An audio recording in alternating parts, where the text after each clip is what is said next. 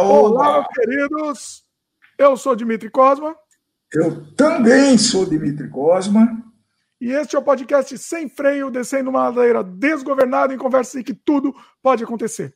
Hoje vai ser nosso tema livre, vamos falar sobre um monte de filmes, vamos bater papo com o pessoal, vamos elocubrar sobre a vida e vamos falar sobre qualquer coisa que vier na cabeça, né? Bate-papo, é, nosso bate-papo de boteco, nossa sessão de terapia, é isso? E, e, até que faz tempo, né, que ele não faz um desses daí. É, eu sou um pouco de regra 3. Não, estou brincando. É que eu gosto muito de participar e quando eu posso, eu não me furto a participar, né? Vamos ver o que, que dá para conversar hoje, né?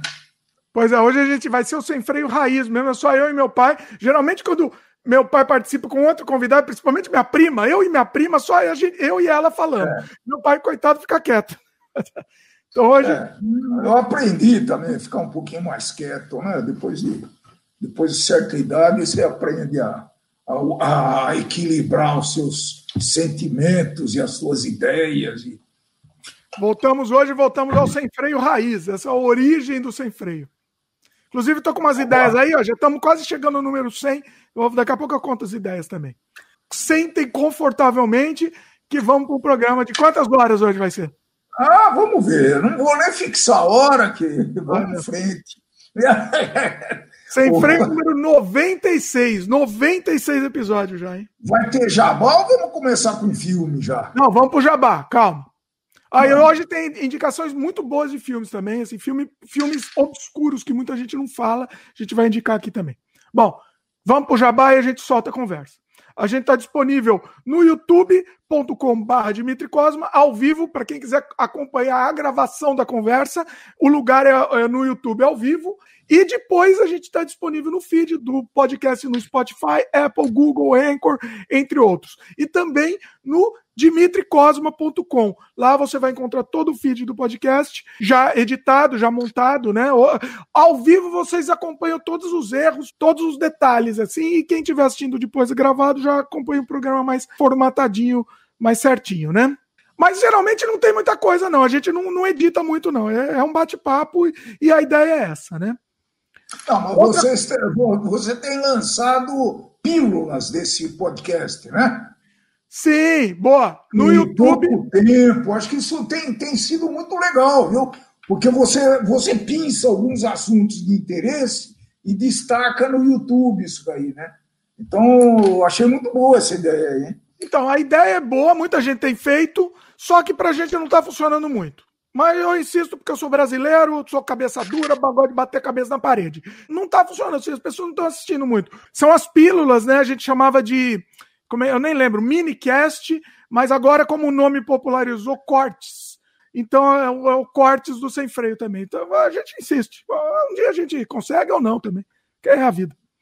Outra coisa, torne-se membro do canal no YouTube para ter acesso imediato a conteúdos exclusivos, né?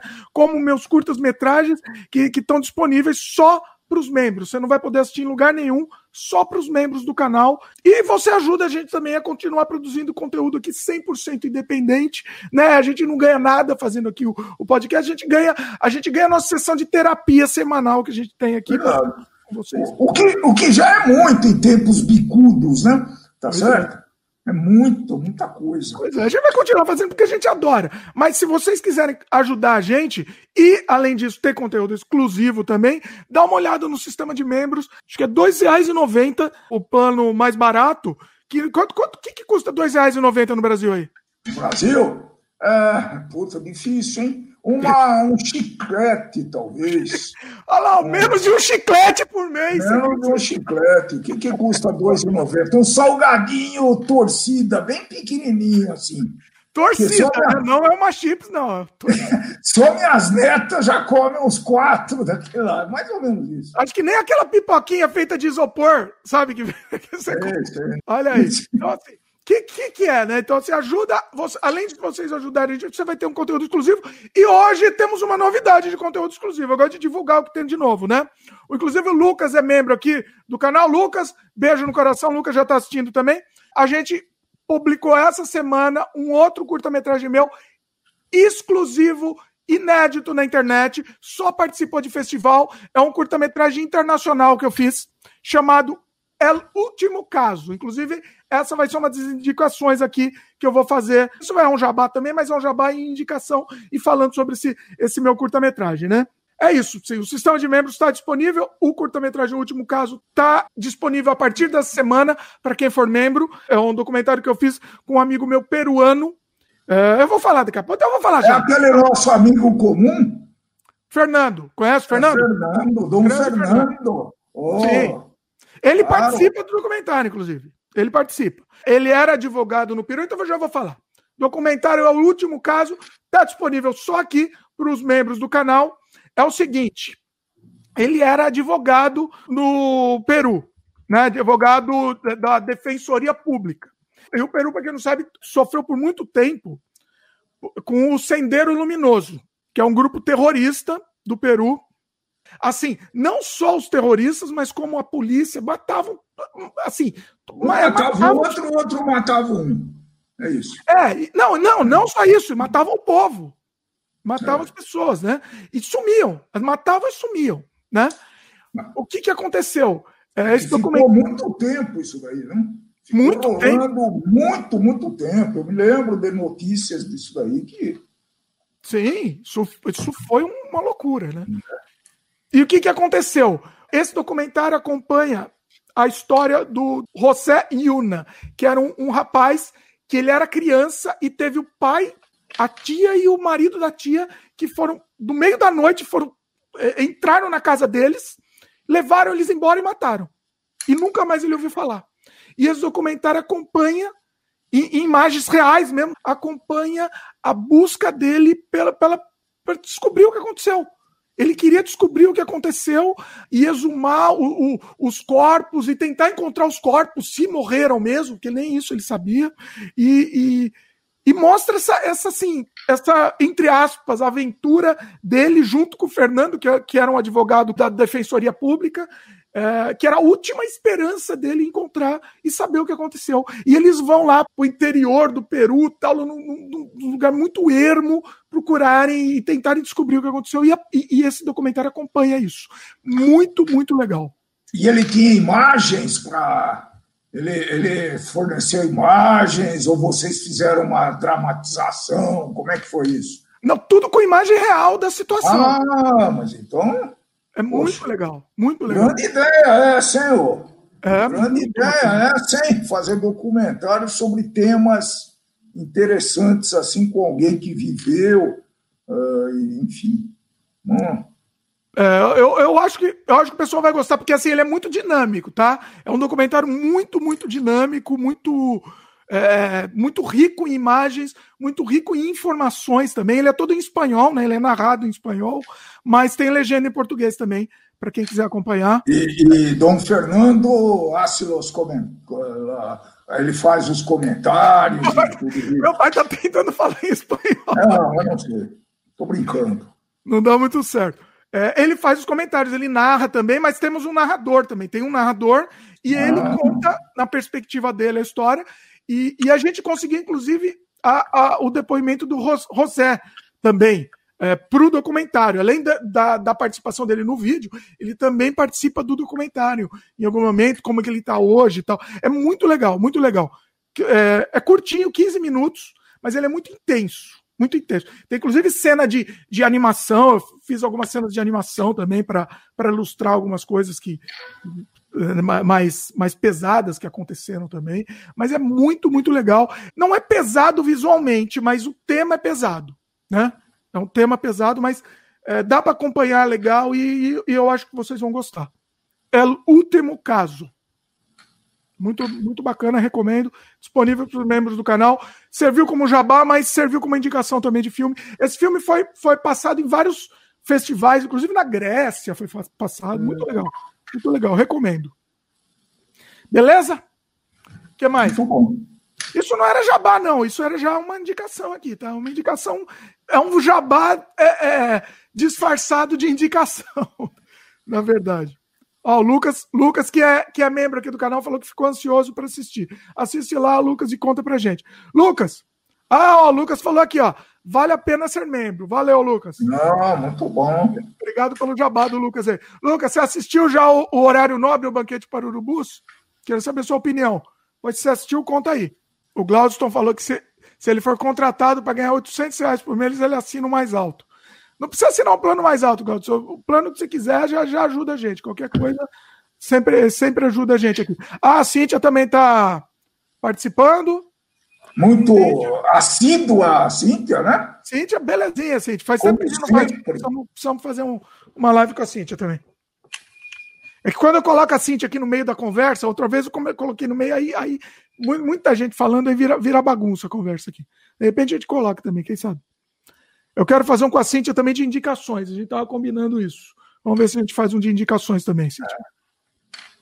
Bom, feito todos os, os jabás e semi-jabás também, tem mais algum detalhe para falar?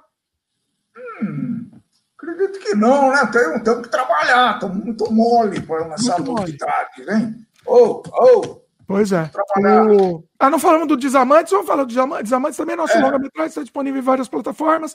Vivo Play, Look, Amazon Prime e, e tem mais uma, Net, né? Acho que é Net. Net não. Também. Nosso longa-metragem. Uh, curte lá, assiste lá e, e recomendamos. Bom, o o Lucas falou que vai mandar pra, é, depois a opinião dele do, do horário nobre no, no Twitter. Manda do horário nobre e do, do, do último caso também, hein, Lucas? Olha aí. Pois que, quero saber sua opinião. Bom, vamos lá? Foi, foi tudo agora? Vamos agora soltar a conversa sem freio. Antes de indicação, vamos falar como que estão as coisas, né? A gente não pode falar aquela palavra misteriosa que o YouTube bloqueia a gente, mas a gente vai tentar falar de uma forma velada para quem não sabe a palavra, é aquela, né? Como é que eu vou. É o nome, é o nome dele, do vilão. É o vilão, é o vilão. É o, o vilão. vilão. Falamos vilão. E sobre o, a situação mundial. Situação a, mundial. PAND. É, é, não. falar desse jeito. Boa. Não, PAND. MIA Eu não sei se eu não sei se o Google vai, ele soletra também, ele descobre também. Uh, mas e aí, como é que tá? Tá se cuidando? Como é que tá? Eu tô, mas eu tô muito. Eu tô muito necessitado de viajar, de, sabe? Porque, como alguns sabem, a nossa situação familiar aqui é um pouco, é um pouco grandemente complicada, né? Então eu estou precisando muito fazer viagem, mas estou com muito medo agora. Estou com pavor mesmo, né? Em função disso tudo que voltou de uma maneira acelerada. É, lógico que a gente esperava que fosse depois da eleição. E, e a grande esperança, hoje eu não estou ouvindo muito falar, porque a, as proteções que estão se fazendo aqui, eu estou morando no interior, né? E aqui realmente o cara está se protegendo. Mas eu, a minha irmã veio de, do, do interior de Minas lá e disse que é um horror Ninguém. Peraí, ela foi, foi para aí? Foi, mas ela está bem. E... Eu, eu vou me prestar em silêncio aqui, tá, pessoal? Não, tá bom, tá bom. Vou contar a história da, da Anissete Bruno, né? Foi a Anissete, a Beth Goulart. Qual das duas? É, qual que é a mãe? Não, a Anissete Bruno. A mãe é a Anissete, eu confundo. É, é, essa história é a Anissete Bruno, eu vou ter que contar a história aqui. Por, por, meu Deus do céu, meus Deus. O, o, a Anissete Bruno, ela estava se cuidando, recebeu visita, ficou sem graça de, de não receber a visita. Ela está viva? Ela está bem? Como é que ela está? Não, ela não está. Ela está estável, mas a última notícia que eu tenho é que ela está na UTI ainda. Né? Então, justamente, a gente comentou dela numa, não, numa outra live, acho que a Francine comentou. O, é, ela ficou sem graça de não receber a visita. Foi isso que aconteceu. E é isso que meu pai fez. Aí a irmã dele, que não deve estar se cuidando, porque é bolsominion... Não, tá, tá se cuidando, sim. Tá se cuidando. Não, claro que tá. Então, não mistura, falou isso não, não mistura coisas. Não mistura. Ó, e... bom, ah, é a vida. Vamos, vamos em frente, vai. Eu só fiquei sabendo... Não, nada, não. Ah, o, o, nosso sem freio é assim, é assim, eu fico sabendo das novidades. É, também a gente só está se falando no sem freio por um monte de, de situações, né, de circunstâncias, não estamos podendo conversar demais em off, né? Quer dizer que o que sai daqui é do fundo do coração mesmo, hein? Não tem jeito, o cara nem sabe. Porra, você é do fundo do coração. Olha, foi, foi combinado. E... Olha, ó, eu vou contar uma história. Um amigo do meu pai, que mora no Canadá, não sei se você sabe. Você não me respondeu, eu te mandei, você não me respondeu. Vamos falar ao vivo tudo aqui. Ele mora no Canadá, muito legal. Ele que foi a minha influência de morar no Canadá foi ele. Ele foi uma das influências, né? Muito bacana o rapaz. Ele falou que estava no Brasil. Ah, como é que está seu pai e tal, que eu estou no Brasil agora. Eu não sei se foi uma indireta do rapaz para combinar visitar. Mas daí eu falei assim: ah, tá tudo bem, respondi. Tá tudo bem, tá ótimo. Meu pai, tá tudo bem com eles tal. É, é, meu pai tá ótimo, seguindo a quarentena à risca. Está é, seguindo. A peronomútil, não é bem a risca, mas é, é Não, mas eu, o que eu falei para ele, porque eu, eu senti, ele não falou claramente, mas eu senti, né? E aí eu falei para ele: ó, ele tá seguindo a quarentena à risca, tal. Então, assim, é legal, vamos ver até quando que vocês ficam, tal, porque de repente, se melhorar a situação da quarentena, dá para combinar alguma coisa, né? Por enquanto não vai dar. Eu falei, eu já meio que cortei a situação. É, é, mas a situação é muito. E as aglomerações, festas de fim de ano, favorecem muito esse negócio, né? É, eu tenho parentes que estão fa querendo fazer uma reunião familiar grande, né? E, e, e, e é problema isso daí, né? Eu estou falando, pô, adia, adia isso para depois, quando tiver a vacina, quando esse negócio estiver estabilizado. Que tal fazer um Natal em julho, né? Alguma coisa assim. Adia, pô. Né? Eu acho que dá no mesmo. É um nível de insanidade, é um nível de loucura. É, é loucura, não tem outra palavra, loucura. Mas isso tem em todos os lugares, né? Por exemplo, uma coisa é, dramática é o acúmulo de gente na 25 de março em São Paulo, vou fazer compra de Natal. Eu andei vendo mais. Nem, nem foi reportagem, acho que foram algumas fotos aí de ficar espantado, sabe? É de, é de ficar maluco, é muita gente acumulada e sem distância, sem coisa nenhuma. E aí, como é que tá? Só, só aí que tá tudo certinho? Como que tá? E onde? Aí no Canadá. Certinho nada, meu querido. Certinho nada. Tá tudo lockdown. Proibiram, proibiram Natal, proibiram é, é até a comemoração do Natal junto, tá? É só na sua casa mesmo. Aqui no Canadá, tudo, tudo Fechado. Mas o, essa notícia da. Foi, foi. O governo aprovou a vacina da Pfizer, né? No Canadá? É. Não foi a Sim, da Pfizer? E já, foi, já foram distribuídos, já começou a ser distribuído, já começou a ser aplicado, inclusive. Inclusive, já, em várias regiões. Aqui, aqui em BC também já foi. Estão aplicando primeiro para os. É, como é chama? Profissionais da saúde. Isso. Profissionais da saúde, depois os idosos e tudo isso. Isso. É. Hum. É, é, é. E é 95% de eficiência, né? Uma vacina. É, não, não... Acho que tem um viés político nesse negócio aí, né? Mas o, o, Brasil ainda não. Não, ele fechou. A única coisa fechada efetivamente, pelo menos que eu saiba, é a da China, a Sinovac, que o, o Dória, governador de São Paulo, lá, a encampou por motivos políticos e, e teve até, eu estava ouvindo hoje uma notícia de que a Anvisa permite uma, um registro emergencial. Então, aí o governo de São Paulo falou: não, eu não vou fazer registro emergencial, vou fazer o definitivo. Né? Lá, lá no dia do aniversário de São Paulo, vai, vai estar tá registrado não sei o quê. Hoje eu ouvi uma, uma, uma, uma reportagem do secretário da Saúde aqui de São Paulo, porque por sinal é Covas também, né? É, e que disse que não, que agora eles vão fazer o registro emergencial.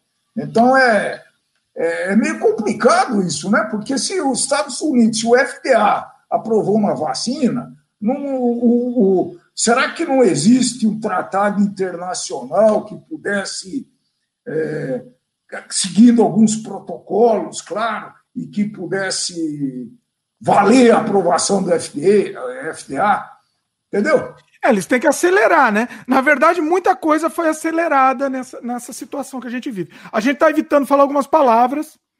É, eu já expliquei numa outra live, não sei se eu expliquei nessa, o YouTube bloqueia algumas palavras se a gente usar. Então a gente está evitando usar algumas palavras aqui.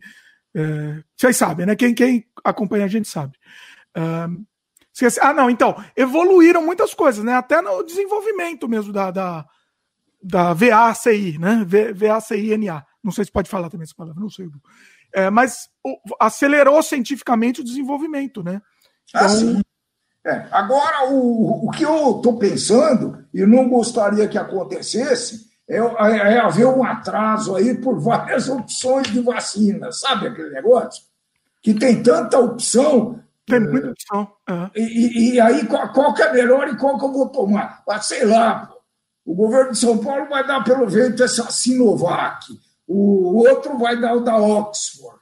Né? o federal parece que está mais fechado para Oxford é, do que, do que para as outras. E aí, como é que vai ser isso, esse, é, essa escolha, né? O que eu ouvi, segundo, segundo o Atila, é, pelo que eu ouvi, todas têm uma eficiência muito parecida, né?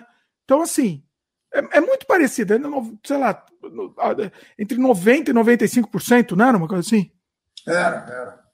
É, a vacina, a vacina tem essa. É, todas as vacinas têm essa característica, né, da ordem de 90%, pouco é mais. Muito, 90% é, é espetacular. É, é, resolvido o problema. Vamos para os comentários aqui? Uh, Primeiro comentário, qual que foi aqui que me chamou a atenção? O, o, Gabriel Rangel comentou: começaram na hora hoje, surpreendente. Não começamos, não, Gabriel, atrasamos. Atrasamos, a gente não começa. Ah, hoje não foi por minha culpa, não, hein? Sempre, não, sempre tem alguma coisa, não tem jeito. É, é a vida. um dia minha esperança é começar na hora. É... O, o Glaudston falou que ele está pensando em entrar no. Ele está quase entrando numa empresa ganhando. Ele não era em reais, ele falou 650 dólares mensais. Aí sim, né? dólares em para morar aí no Brasil é, é, uma fortuna incalculável, pois é. Ganhando 650 dólares é uma, no Brasil. O. Peraí, que eu vi que tinha um comentário aqui. O Gabriel fez esse comentário. Ele falou que o Canadá safado tem 400% da população em vacina. Eu não vi esse dado, não, Gabriel. Não sei se isso é verdade. Você sabe disso? Eu não, não sei. Não. Que o, o Canadá comprou 400% da Ah, população. ele comprou mais vacina do que a população. Isso é verdade. Olha. Isso é verdade, até porque eu acho que é uma coisa inteligente, né, pelo que o, os governos estão gastando, porque a gente não sabe se. A, a gente não sabe um monte de coisa, na verdade, né? Porque a vacina de gripe é sabido que ela muda todo ano em função da cepa de, de, de, de vírus que anda, não pode falar vírus também, é de VR que anda pelo, que anda pelo ar, né? Então eles trocam, tem, a vacina tem que ser reengenheirada todo ano. Eu não sei se essa vai ser assim, né? Ninguém sabe nada. Então, acho que o Canadá quis se garantir. Eu ouvi alguma coisa parecida assim. Então, mas 400% da mesma também não adianta muito, né? É, é isso que eu falei. Agora, é, a gente não sabe se vai ter que vacinar todo ano, se vai ter que vacinar uma vez só é suficiente. Isso ninguém falou nada ainda, né? O que tem acontecido aqui é reinfecção, né? São poucos os casos, mas tem aparecido reinfecções aqui, né? Então, o, o Gabriel falou que queria que o Brasil fosse safado nesse sentido. Mas nesse caso somos trouxas. Não sei, safado é. no sentido de comprar 400. 400 é, é, é, é, que eu, eu tenho pensando, é, eu gosto de fazer sempre exercício de empatia, né? Já tem gente que vai estrilar, mas vamos lá, né? Se o governo compra uma vacina sem estar aprovada pelo, pela Anvisa, o que, que ia acontecer? Ia ser uma puta de uma crítica. Ia ser crítica. De um lado. Tá, mas e essa aprovação? E essa aprovação? A aprovação é que as vacinas ainda não entraram com pedido ainda. Ninguém. Parece que só a Sinovac entrar essa semana, hoje ou amanhã, com pedido. Ninguém entrou na, na Anvisa com pedido de registro da, das vacinas.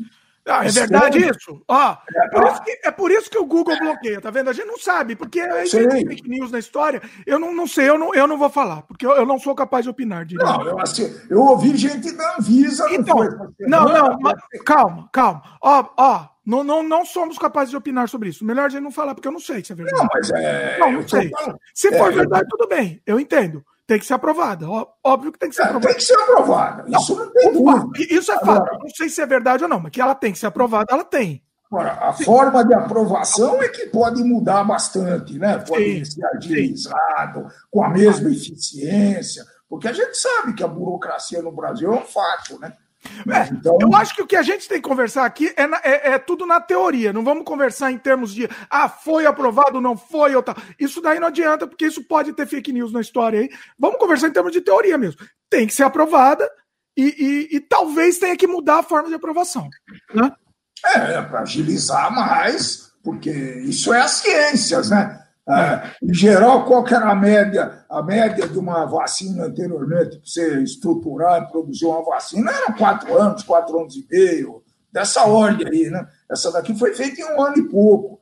É, não, é, não é por isso que ela vai deixar de ser eficiente, né? É, não, foi, foi evolução da ciência. Evolução isso, da... evolução das ciências.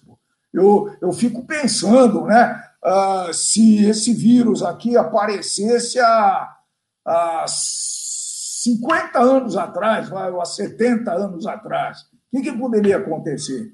Né? Deveria ser muito mais catastrófico, eu imagino. Ué, né? Apareceu, né? A gente teve situação também. Eu estava lendo, ah, isso foi muito legal. Sobre aquela. Sobre a. A, a, a espanhola lá? Não, pólio. Peste, peste, não, não. Pólio.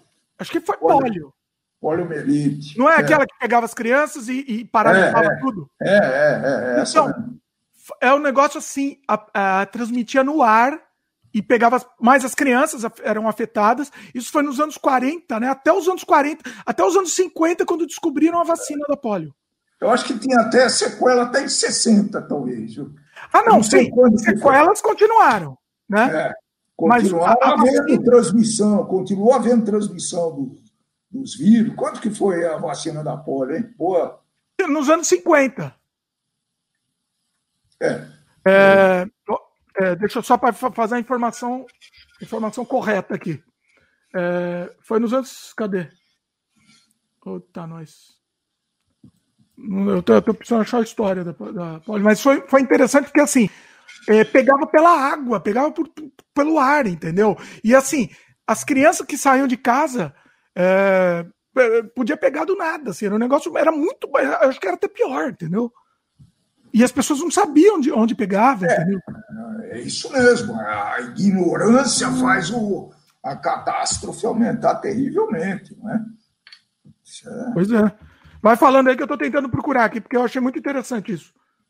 É, eu acho que a gente tem que, tem que enaltecer todo esse progresso da ciência, né? Com, teve enganos, é, teve essas dúvidas sobre os testes da vacina aqui no Brasil, que morreu uma pessoa, aí o, a, Anvisa mandou parar o, o, as pesquisas, aí a, foi descoberto que não, que não, ele não morreu por causa disso, que parece que ele se suicidou. Então tem uma tem uma, um monte de coisas que podem atrapalhar o pensamento da gente, mas temos que enaltecer a, o, grande, o grande fator, a grande evolução das ciências para a gente chegar nesse num, num, resultado mais rápido e eficiente. Né?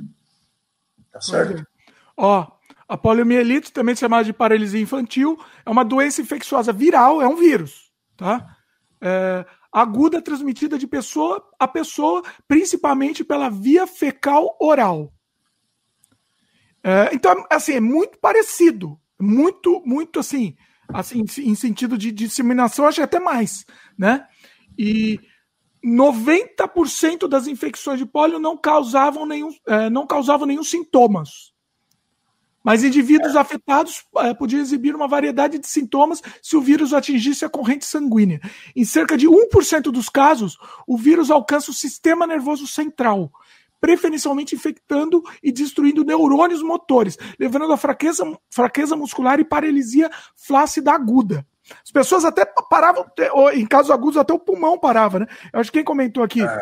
o Gabriel, ó. de polio ainda tem pessoas com pulmões de ferro. Eles construíram uns, uns pulmões gigantes de ferro nos hospitais para as pessoas ficarem deitadas lá para respirar. Olha, o, a, a coisa ensandecedor, né? Por volta de dois, em 1910, grande parte do mundo experimentou um aumento dramático dos casos de poliomielite.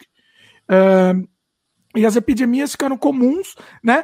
Uh, até o, o, o desenvolvimento da vacina na década de 50. E olha que curiosidade, vou contar uma curiosidade inédita aqui.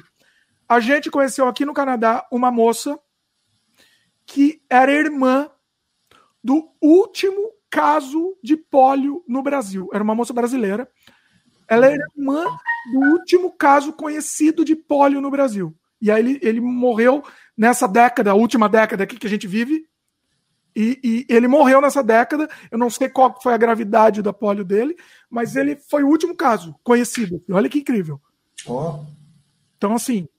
É, e tá erradicado, né? Tá uma doença erradicada. Ah, até porque é. é aí a outra. É, é, porque até porque é obrigatório, né? Tomar a vacina. Me parece que é obrigatório tomar vacina de polio quando é criança, né?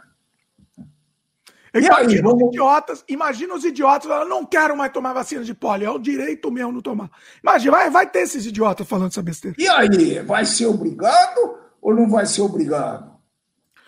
Então, eu, eu, eu, eu sou dividido nisso, é, porque assim, no mesmo tempo que eu, eu acho que ser, ser obrigado é bom, é, é assim, no sentido de você não impactar as pessoas inteligentes, inteligentes, mas se você. A pessoa que é idiota e não quer tomar vacina, eu acho que Darwin. Eu acho que o santo Darwin deveria fazer sua, seu trabalho, né? Ou seja, talvez ela está aqui por engano, não, não devia não, ele está fazendo uma, Ele está fazendo tá uma fazendo coisa boa uma... humanidade. É, é, é, é, mas só que ele transmite, né? Então, o problema é. Então, por isso que eu sou dividido. É, é. Eu sou dividido por isso. Eu acho que assim, se ele não tomar, ele vai transmitir o que quem não é culpado, né? Mas não, é. ele não tomar e ele morrer, Darwin traz tá trabalhando. É bom não é, não, porque é muito chato. Mas é, é, é, é, muito polêmico esse negócio, né? Será que o cara tem direito de não tomar e transmitir e, e, e, custar, além dele transmitir para os outros, vai custar para o erário público, é, vai provavelmente deixar de atender outras necessidades e tudo isso. Será que, será que é justo? Justo? Falar a justiça está é. tá perdendo muito é, essa força para mim. O que é justo? Né? Assim, direito de morrer ele tem. Ele tem direito de morrer. O que ele não tem é direito de contaminar outros e, e onerar a saúde pública por uma imbecilidade dele. Né? Então, por isso que não, eu não tenho uma resposta para isso. Deixa ele morrer. É, ocorre que hoje, para você entrar em determinados países, você já é obrigado a apresentar atestado de vacinação, né? É Tudo bem, não vai em lugar nenhum. Contra a febre amarela, contra outras doenças aí, não me lembro quais, mas contra a febre amarela eu tive que tomar. Eu, eu não sei se fui para Colômbia ou Peru, um desses países aí, e tive que tomar com 10 dias de antecedência. O cara olha lá o atestado né, carimbado por um órgão reconhecido e, e do governo, principalmente. Pois é. O Lucas comentou aqui. A questão da não aprovação nem é por questões sanitárias, estão politizando até a vacina. Exatamente. Por isso que eu não quero falar sobre essa questão, porque eu, eu acho que está sendo politizado até internamente lá né? No, no como é chama? No Anvisa. Anvisa, exatamente. Né? Então é. é. melhor, é melhor a gente não. Eu, eu tenho muito medo de, de, de disseminar, disseminar mentira aqui, entendeu? Então é, é, é complicado. Não, mas a gente sempre diz, o que a gente conhece, tudo que a gente falar aqui não tem a, é, é, bom falar o que a gente pensa e, se for verdade, acho que a, a ideia é falar a verdade. Mas não, a nossa opinião, veja bem, é. a nossa opinião está liberado para a gente falar. É. Quando a gente fala, é a nossa opinião. Agora, questão externa é muito complicado a gente falar como se fosse uma notícia, entendeu? Só isso. Esse é o problema. É, eu só não sei se, por exemplo, a, o Reino Unido começou a vacinação há quanto? 15 dias atrás? Não sei. Acho que foi. É. é. mais ou menos isso. Uh, Estados Unidos já começou também? Estados Unidos, não sei, né? Estados Unidos, eu tava, estavam me falando, é, ele está com 300 mil mortes agora. E a previsão, eu não sei porque eu não entendi se, se eu vi isso errado. Também, tá vendo? É falar besteira, falar coisa errada. Mas estão falando que chegaria a 500 mil mortes em pouco tempo. Não sei como, porque meio que escalonou, não sei o que aconteceu. Agora, eu não, também posso, posso estar falando de, desinformação, então toma cuidado com isso. É, a gente sempre tem que. Mas o. Então, é, não tem muitos países que começaram a vacinação. Eu acho que se o governo brasileiro trabalhar daqui para frente, menos politicamente né, possível, é, às vezes não é totalmente possível isso. Eu acho que em fevereiro vamos começar a ser vacinados. Seja pela vacina fabricada aqui no Butantan, tá certo? Que vai ter vacina suficiente para aplicar para os grupos de grupos de risco aí pelo, pelo planejamento, né, que eu vi. E então a, não é um tempo absurdo, né? Que é lógico que se a, se a vacina foi inventada nos Estados Unidos e tal, eles vão privilegiar o. Sempre prioriza o próprio país. Eu também faria a mesma coisa, né? Agora, Normal. É, isso não é desprezível, não é imoral, não é nada. Agora é, o próprio Canadá, né? Falou o Canadá querendo comprar mais para o próprio país também. Cada, o, o, o, a função do presidente é proteger a sua própria população. Claro, claro, né? É, do, claro. do, presidente, do, do, Acho que aí tá lógico, tá, tá evidente. Né? Exato, tem, tem, genocida aí no meio, mas o, o Glaucio falou aqui.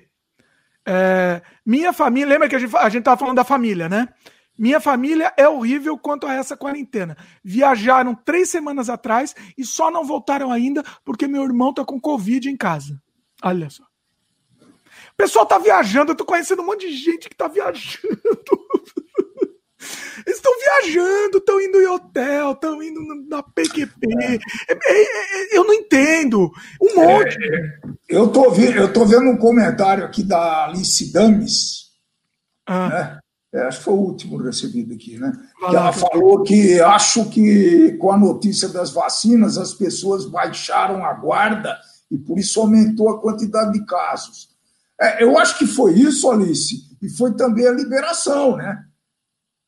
É, tem algumas. É, é, é eu acho que, claro, o pessoal está cansado, né? O pessoal está cansado de ficar em casa, né? E está chegando no limite. Então, sei lá se é melhor ficar maluco dentro de casa ou arriscar alguma coisa.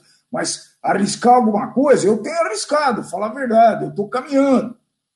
É, sabe quanto Você sabe que eu estou caminhando? É bonito, tô de parabéns. Pô, sabe bonito. quantos quilômetros eu andei o mês passado? 109 quilômetros. Bonito. Andei, eu bonito isso. Não, mas não, não tenho contato com ninguém. No meio... Não, no contato. Não, não tenho contato com ninguém, desço no prédio, dentro do meu carro, que ninguém entra, e vou lá, desço, faço a caminhada num lugar que não tem muita gente. E, quer dizer, se eu pegar, paciência. Também não posso. Bonito. Não, não faço, faço. E faço com consciência aí também, viu? Faço Caminhar, veja bem, Aqui, por exemplo, aqui no Canadá, onde a gente mora, a gente eh, mora num lugar Você muito. Pode caminhar aí. Você pode, caminhar aí. A gente não vai muito. Não, não vai muito, então, porque mesmo assim. Não vai porque não quer. A gente vai às vezes, mas não muito. Né? O é. Lucas falou ó, que você está mais ativo que ele. Ah, tô mesmo. Tô mesmo. Eu preciso muito desse negócio, viu, Lucas? Eu nunca parei de fazer ginástica. E eu fazia academia, natação, com essa porcaria. Eu parei. Eu estou desde março, desde fevereiro, sem fazer nada, né? Então, é muito complicado, pô. E é. ele falou que ele foi, ele foi chamado para ir na praia e teve, teve, o prazer de soltar um belo não. Aqui ninguém me convida, não, porque todo mundo já sabe que eu não vou, que eu não vou aceitar. Então... Ah, você foi acampar também, vai, fala aí. Não, ó, calma, ah, ah, calma, ah, calma. Eu é. fui acampar a, a, o, a situação tinha normalizado. Já tinha passado a primeira onda, já estava embaixo já tinha sido liberado. Tá? É, tá bom. Já tinha sido liberado e estava tranquilo, aquela, aquele momento estava tranquilo. Agora que voltou a segunda onda, ferrou tudo, entendeu? Deu lockdown de novo. Eu até cheguei a ver alguns, alguns amigos nessa época. Acho que chegou o pessoal vir, em casa, acho que a gente foi na casa de algumas pessoas. Poucas pessoas, poucos, assim, uma outra família, vamos dizer, né? Não, não uma aglomeração. Na época que, o, que a, tinha passado a primeira onda e estava liberado, entendeu? É, e, e, a gente sabia que as pessoas que estavam tam, também estavam seguindo os protocolos, né? Mas, mas é complicado. O. Peraí, cadê o comentário? É, Alice, Alice comentou que o Canadá é colônia da Inglaterra. Normal vacinar na mesma época. Tem alguma.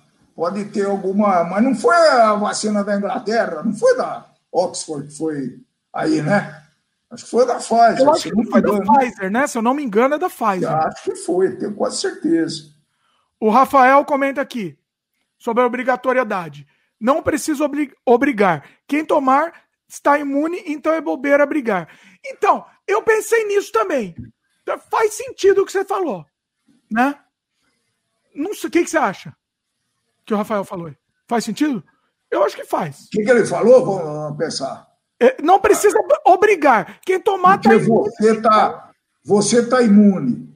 Você tomou, você está imune. O, o, o, o, Darwin, o darwinista lá, o, o, a falha na evolução lá não tomou, vai morrer e não vai te passar. Teoricamente, sim, né? A gente pensar. É, aí sobra o outro aspecto, né? Que é a oneração do, do, do, do, público, gastar dinheiro em tratar esse responsável aí, né? Não, porque esse responsável tal pode ser que ele não morra. Então... É. Infelizmente eu ia falar, ó, tô, tô zoando aqui, o pessoal. É que mais? Tinha mais um comentário interessante aqui que eu é, tem, é, Eu acho que tem uma polêmica muito interessante do Lucas aqui. Eu estou ah. lendo também hoje, hein? Que você não leu. Exatamente. Antes em casa assistindo o Roberto Carlos do que no hospital. Sabe o que, que é, Lucas? É que eu não gosto nunca de generalizar as coisas. Tem gente que suporta bem as condições da, da casa dele permite que ele fique de uma maneira gostosa, ele não está muito acostumado a sair, tá certo? Mas e, e tem algumas situações que é muito complicado, viu? É, em São Paulo, é, quantas pessoas vivem numa casa com 10, 10 pessoas e que tem que sair para trabalhar, essa coisa toda, né? Então não é, não é simples isso aí, tá? É, eu entendo. Não, e tem situações que é complicado a pessoa ficar em casa. Eu até postei outro dia no Twitter. É errado não querer sair de casa nunca mais? Porque eu, pra mim tô de boa aqui. Eu, é, mas... Se eu tiver que pagar para não sair mais, eu pago. Aqui não é, mas então, é por isso que eu digo, não vamos generalizar. Eu já faço, eu, eu tenho muita dificuldade para ficar em casa. As condições são diferentes, tudo isso. Mas o uh, ficar em casa, para mim, eu, não que eu fique saindo o tempo todo, hein? mas um passeiozinho por dia, para mim, é, é, fundamental. É sério. Tá eu, é, o que, que você quer que eu faça? É vida, é correndo risco? Estou até correndo, tomando cuidado. Né? O problema, por exemplo, você tem agravantes aí, por exemplo. Você tem elevador. Tem. tem. Então, como que você faz com o elevador? Ué, máscara e. Máscara e, e álcool gel que tem no elevador. Você põe a mão no botão lá? Não, põe um estiletezinho, uma, um palitinho. Ah, tá. É, é. Agora, tá agora, agora também, né, uma coisa. Primeira pergunta que eu me fiz, eu acho que até já falei em podcast, né? A transmissão em superfície, por exemplo, uma maçaneta de porta, um botão de elevador. Né? Só tem, que. Tem. Só que cai. É, não sei. Óbvio que Sim. tem. Não sei. Eu, é eu, eu saber, Você sabe o que está faltando de pesquisa? Bom, talvez tenha, a gente não viu. Mas eu quero saber é as pessoas que pegaram. É que ninguém vai assumir, assim, como pegou. Mas eu queria fazer saber uma, como foi fazer o uma dessa pessoa que pegou. Eu queria entender. Fazer uma grande pesquisa entre os caras que pegaram para ver quem lembra e depois você faz uma média aí. Eu acho que ia ser muito interessante, viu? Não deve pessoa... ser difícil. Não deve ser difícil. Não. A não ser os, sei lá, os bolsominions que estão saindo, esculhambando tudo. Tem, as pessoas que estão tomando um certo cuidado e, pe, e pegaram, é fácil traquear como pegaram, né? É fácil. Eu acho. É, é. é engraçado que no começo, né? Ah, pegava os caras que, bom, viaja de avião, é lógico que esse negócio chegou de avião, é, não tem nem dúvida. Agora, quem, quem começou a passar isso eram os caras que tinham que viajavam internacional e tal, e começaram a passar para os pares deles, que eles davam festa, eu me lembro do negócio da Bahia lá, que teve uma grande festa, e, e agora, né, agora não, já faz um tempo que estão passando para as empregadas domésticas, é, para as auxiliares, é complicado demais isso. Gente, é muito difícil, nós não sabemos quase nada troço. Então, já dava tempo de saber mais, né? Da transmissão, assim, como que eles estão pegando efetivamente. Encostaram no negócio, deram um beijo na pessoa, sei lá. Isso que eu queria eu não saber. sei se tem uma, uma, um formulário quando o cara entra e está confirmado, né? pelo menos para os familiares ou para eles responderem como que eles pegaram. Talvez fosse uma boa, uma boa é, pesquisa para fazer, viu? Pois é. Ó, a Cíntia falou aqui, a maioria não sabe como pegou. O pior que tem gente que pegou mais de uma vez. É. também tem isso. É, tá começando sim. Ó, Gabriel é dos meus. Por mim, eu ficaria em casa de boas para sempre. Mas meu cachorro me obriga a sair mas moro em casa e não tenho contato com ninguém na rua, então tá de boa. Pois é, então, eu também moro em casa, para mim é tranquilo. Tá na, só abro a porta, eu tô na rua. Agora, é negócio de elevador e ter um monte de gente no. Você pode encontrar com a pessoa no elevador. Isso para mim é mais. Eu, então, ah, não, não, é que seja proibido, mas o, o pessoal aqui evita quando tá uma outra família no elevador e ele entrar, tá vendo? Essa ah. é uma ah. prática que tem sido habitual aqui. Eu, por exemplo. Pela escada. Faz exercício. Não, é, é, pela escada. Só que aí precisa tomar cuidado com o corrimão, né? Não pode. Não. Aí não pode é. encostar no corrimão, então é melhor não. Vai, você não, que vai, vai, vai. Não, mas aí você pode encostar e depois passar álcool gel, né? Ah, não, eu não gosto. Não. É, é, pode. Mas aí passa assistiu, Você assistiu meu, o, o, o, nosso podcast sobre toque que eu fiz com a Francine? É, vi, vi um pedaço. Ah, é, é, não, não escuta inteiro. Ah, olha aí, meus queridos. É, também. Contamos todos os nossos toques aí. Tinha, tinha, vários novos que depois eu lembrei, depois eu. Mas não... O, o Glaudston falou que as, a, os súditos do Pinóquio dizem que, mesmo ficando em casa sem contato com ninguém, tem pessoas que já pegaram. É verdade. Isso, é, isso, é, isso não dá para pegar. Se é, ele pegou dele mesmo, né? A pessoa pega. É a retro, retro contaminação.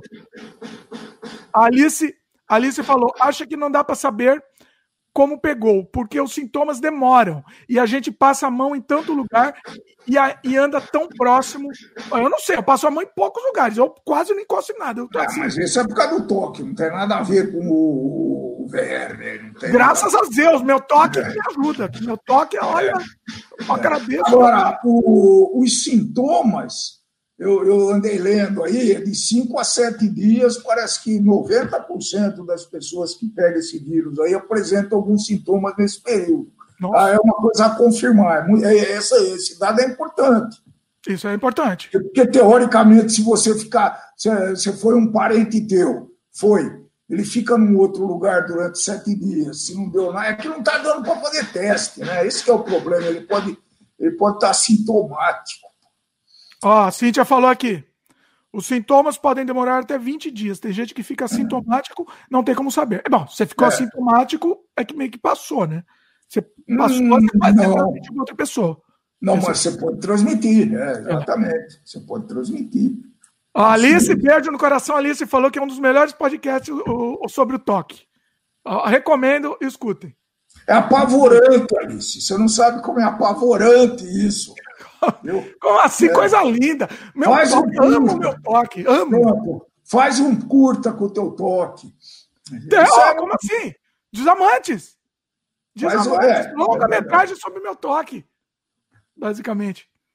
Ó, episódio número 90. Sem freio número 90. Escutem sobre toque. Vou colocar aqui no, no, nos links comentados aqui que vale a pena. Aqui já. Vale a pena é, assistirem. Vamos para os comentários aí. Ah, eu não, acabamos não falando sobre filme ainda, peraí. É, Lucas falou: Quem nunca pensou ter pegado o vírus e, e ser assintomático, que atire a primeira pedra. Olha, você sabe que lá para março, mais ou menos, fevereiro, acho que foi fevereiro, a nossa família inteira aqui ficou doente de uma doença meio estranha. Você sabe que assim, até hoje a gente tem dúvida se ah. talvez tenha sido. A gente ficou meio assim, meio, meio é, é, baqueado, né? Com febre e tal. Uma, foi uma sensação estranha, sumiu a voz. E meio que todo mundo ficou aqui. Os quatro aqui da família. E a gente ainda até hoje desconfia que talvez tenha sido. Talvez. Ah, só que vocês foram tomar, foram fazer o teste, né? Não, só. Não, a Lorena fez o teste, mas ela fez o teste normal, não do. Não de anticorpos, né? É aquele teste que, que só que se dá se tem ou não. Então a gente não ah. sabe. A gente não sabe. E a Lorena Vai ficou um tempo também zoada, uma época. A gente até deixou ela de quarentena. Tadinha, ficou sozinha no quarto. Ficou, deu uma dó. Ela ficava lá tran trancada sozinha. E, e assim, a gente não sabe, não sabe. Pode ser. É... Peraí. O player, um, o player One falou aqui. O pior são as pessoas que se cuidam, entre aspas, só para mostrar para os amigos. Mas quando estão com os desconhecidos na rua, agem normalmente. Ah, pois é, também tem isso. Tem o, o, o, o falso moralista que está se cuidando, mas que não está. Existe isso também. Pois é. Conhece, conhece alguns desses? Não falsos moralistas. Ah, Só de discursinho. Ah, se cuidem, se cuidem, temos que se cuidar, mas não tá. Na verdade, ele mesmo não tá. O Glaudson falou: meu irmão pegou trabalhando como motorista em uma empresa, mas parece que já vai voltar a trabalhar. Eita. Ó, Glaudson fala aqui: desamantes assistam. Valeu pelo jabá aí, Glaudson. O Glaudson assistiu. O Glaudson fez até um, um review sobre o filme. Valeu aí, Glaudson. O Gabriel falou: eu peguei logo no início com meu pai. Olha só. Ele era o único que tinha que sair para trabalhar. Então, só pode ter sido ele. Trancamos ele no quarto, mas no outro dia eu e minha mãe estávamos sem olfato, sabor. Olha só. É. Alice, teve uma mulher no meu trabalho que ficou indisposta e com dor de cabeça, fez o PCR e deu positivo. Aí o pai que estava na casa de, dela fez os PCR ou CPR? P, PCR. Como é que se fala? PCR? É o... PCR. Mas o que, que é essa É um dos testes, é um dos testes. Ah, tá. Agora... Fez o PCR e deu positivo. Morando na mesma casa, ele não sentiu nada. Provavelmente ele foi assintomático, né? O... O Gabriel falou que não foi legal, mas felizmente para ele foi rápido. Uh, Lucas falou: minha mãe e meu avô pegaram, minha mãe curou e meu avô morreu. Eu fiquei muito tenso em ficar na mesma casa que minha mãe. 20 dias sem, é, sem ver ela, né? Sem vê-la. Ficamos é, mais de um mês sem nos tocar. Olha. Na mesma casa e você não, não pegou. Olha que interessante isso. Interessante esse, esse fato. É, mas não sei se ele não pegou, né? Pode ter é, sido assintomático. É. Pode, pode ser, pode ser também. É, é outro grupo de risco, tudo isso. Caramba. Bom, é isso? Vamos, vamos para os filmes? Ah, acho que já falamos bastante dessa desgraça. Dessa né? desgraça. Ah, deixa eu falar o que eu estou pensando em fazer no fim do ano aqui no Sem Freio. Estou com duas ideias legais. Temos ainda alguns episódios, estamos no episódio 96, né? É, eu estou pensando em fazer uma retrospectiva de 2020. Estou com essa ideia. Vamos ver aqui como é que vai, vai funcionar isso. E estou pensando em fazer uma retrospectiva é, do Sem Freio, número 100. No, no Sem Freio número 100, eu estou pensando em fazer um especial com os melhores momentos. Que eu estou pegando desses cortes. Então, assim, fazer uma, uma um, um especial, a gente falando também, no número 100, né? e, e, e, e, mostrar os melhores momentos do sem freio. Também, talvez, quem sabe, o pessoal distribua para a gente fazer o sem freio dar uma alavancada. Porque esse formato sem freio é divertidíssimo e, tá, e tem muita gente fazendo. A gente fez antes dos outros formatos. Né? O Flow, por exemplo, é um formato muito parecido com o sem freio. Sem freio, sem freio é bom. É misturar o flow com sem, freio, sem freio. Então vira o sem freio. É, o flow tem, é muito parecido, o, o, do Rafinha, o Rafinha começou agora um formato muito parecido. Muita gente está fazendo. Então, quem sabe o sem freio é, é, deslanche em 2021 também, né? Então, eu estou pensando em fazer o, o, o número 100, é o especial dos melhores momentos do sem freio. A gente tem momentos antológicos aqui, né? Nesses, nesses 100 primeiros episódios. E, e, e, eu estou pensando em fazer talvez o episódio número, pela data aqui, talvez o número 90 e. Peraí, 90 e.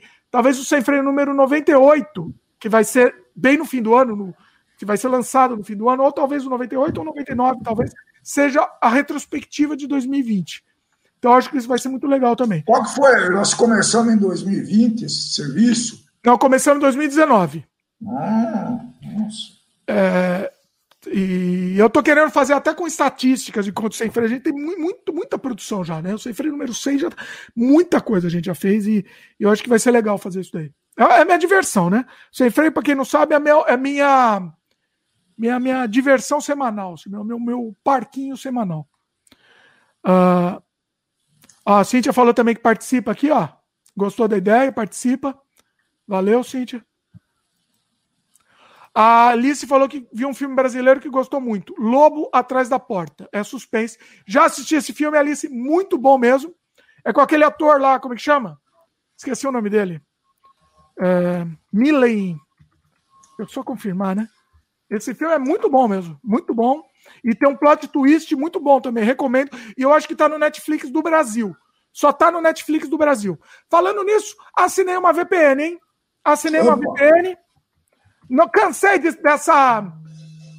Cansei... Eita, nós. Acho que é spam aqui. Toda hora me ligam para spam.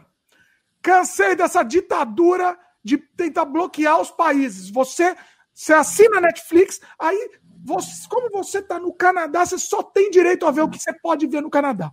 Isso é um absurdo. Cansei dessa ditadura, assinei o um VPN e estou vendo Netflix do Brasil também. Muito boa Netflix do Brasil, tem umas coisas bem legais lá também. Sim, então as coisas assim, diferentes do que, do que a gente acessa, né? Então, é, vale a pena e recomendo, hein? Pessoal, assinem VPN, saiam dessa ditadura e ninguém tem direito de cercear a liberdade da gente de escolher a gente assistir o que a gente quiser de um jeito legal. A gente tá pagando por essa, pela essa desgraça e eles querem bloquear a gente. Assinem VPN, sim. Assine, assine que recomendo. Um, Inclusive, estou vendo no, no, no, Brasil, eu vi, mas eu desisti. Chamava Necrópolis. Era uma série brasileira no Netflix, mas desisti. Primeiro episódio era legal, era Necrópolis. Hum, Nem estava na minha lista aqui. Nem estava na minha lista. É, mas eu, mas é, porque eu meio que desisti. Chama Necrópolis, Necrópolis mesmo. É, o primeiro episódio estava promissor, legal. Aí assisti o segundo, aí sabe, virou uma virou uma, uma salada e aí se perdeu. Me, per, me perderam. Mas assim, é legal por ser brasileira, por ter. Por, por... é uma comédia, é uma comédia é, de, de, de, de, humor. Não pode mais falar humor negro, né? Como é que se fala agora? De humor. De humor ácido. Inventei essa palavra. Falso. Humor com ausência de cores. E, tem uma temporada só. Se quem quiser assistir, brasileira, para prestigiar, é legal, mas só o primeiro episódio me pegou. Talvez, talvez eu devo, continue, dê uma segunda chance, mas eu parei no meio porque não deu. Um, o Glaudston comenta aqui. VPN é legal, mas a internet perde muito velocidade. Eu achei que, que poderia usar sempre que eu tivesse sempre que eu tivesse navegando. Eu uso sempre, viu, Galdston? Para mim não mudou a velocidade, não. Para mim tá legal. O Lucas também me pergunta da velocidade, se diminuiu. Não senti isso, viu? Não senti isso, pessoal. É, é... Então, é... tá funcionando e recomendo todo mundo usar VPN e, e, e, lutem, e lutem contra essa, essa trava regional, que isso para mim é um absurdo. Absurdo. Uh, Alice falou que viu grátis num festival latino-americano que terminou ontem. Eu tô perdendo os festivais, Alice. Eu tô sofrendo. Porque tem tanto festival online grátis e eu não tô assistindo. Se vocês tiverem até recomendação de alguns que estão passando, fale aí. É, eu, um, um, ah, eu vou dar uma recomendação de um que eu assisti no festival aqui, do brasileiro, do meu querido Rodrigo Aragão, que eu quero trazer aqui para o podcast, inclusive. Trouxe o rapaz que trabalha com ele, o, o, que sempre trabalham junto, né, que é o Joel Caetano, já trouxe aqui, fizemos uma, é, uma antologia do, do trabalho do Joel Caetano e quero trazer o Rodrigo Aragão também. Gosto muito do trabalho deles, muito bacana. É, eu vou falar daqui a pouco sobre esse filme, o filme dele que eu assisti no festival. Muito bacana. Daqui a pouco eu falo, então, vou nem falar o nome ainda. Tem uma cobrança do Lucas, do Lucas aqui, hein? Como é que é? é tem uma, eu não sei se é do Lucas ou do Rafael Adão. É a, tal da live 24 horas, que você não ah, pode é, prometer é, nada, viu? A turma não esquece disso mesmo. Hein? Ah, é, foi o Rafael, Rafael. Episódio 100 deveria ser a live de 24 horas. O 100 ainda não, Rafael, mas vamos, vamos ver. De repente a gente pega um, comem um número comemorativo assim e faz. Pô, boa, gostei da ideia. É... É... Cadê aqui? Perdi aqui. Peraí que eu perdi. Ah, o Glaudston comenta. Eu só ouvi falar em podcasts no YouTube depois de algum tempo após o Sem Freio. Pois é, Glaudston. O Sem Freio, ó, não querendo me gabar, não querendo. Eu não sei se tinha antes, talvez tivesse, não, não, também não posso dizer, mas eu não, eu, eu tive, eu tive a ideia do sem freio no YouTube sozinho. Eu não me inspirei em outro podcast que eu vi no YouTube. Eu sempre escutei podcast. E aí eu falei, mas por que não ter isso no YouTube? Entendeu? Então, assim, eu, eu não sei se já existiu o Flow, não sei. Já existia esses, os, os em inglês já existia, com certeza, mas eu não, eu não acompanhava nenhum deles. Eu tive a ideia de falar, por que não pegar o mesmo formato podcast e colocar no YouTube? Então, assim, desculpa, pessoal, mas eu sou pioneiro nisso. Assim, não ganhei nada com isso, não ganhei um centavo, nem pouca audiência, mas estamos aí. Sou pioneiro. Eu tive essa ideia, tá? Uh, se um monte de gente teve a ideia ao mesmo tempo também. E uma coisa que o Flow faz e o, do Raf, e o Rafinha também está fazendo, que eu, eu, eu acho contraproducente. O que, que eles fazem? Eles fazem os convidados ao vivo, eles trazem ao vivo. Um, questão da pandemia não faz sentido isso. E uhum. dois, que não faz sentido nenhum na parte prática na parte prática. Eu prefiro ter convidado em qualquer lugar do mundo e, e trazer aqui, entendeu? É muito mais legal. Né? É, acho que esse tipo de, de raciocínio hoje a gente tem que considerar fortemente. Né? Se tinha alguma, algum preconceito contra a reunião online, conversas online, hoje, em função dessa, dessa desgraceira aí, a gente está aceitando isso muito melhor. Né? O home office hoje, é, isso não vai voltar mais aos tempos de antigamente, não, hein?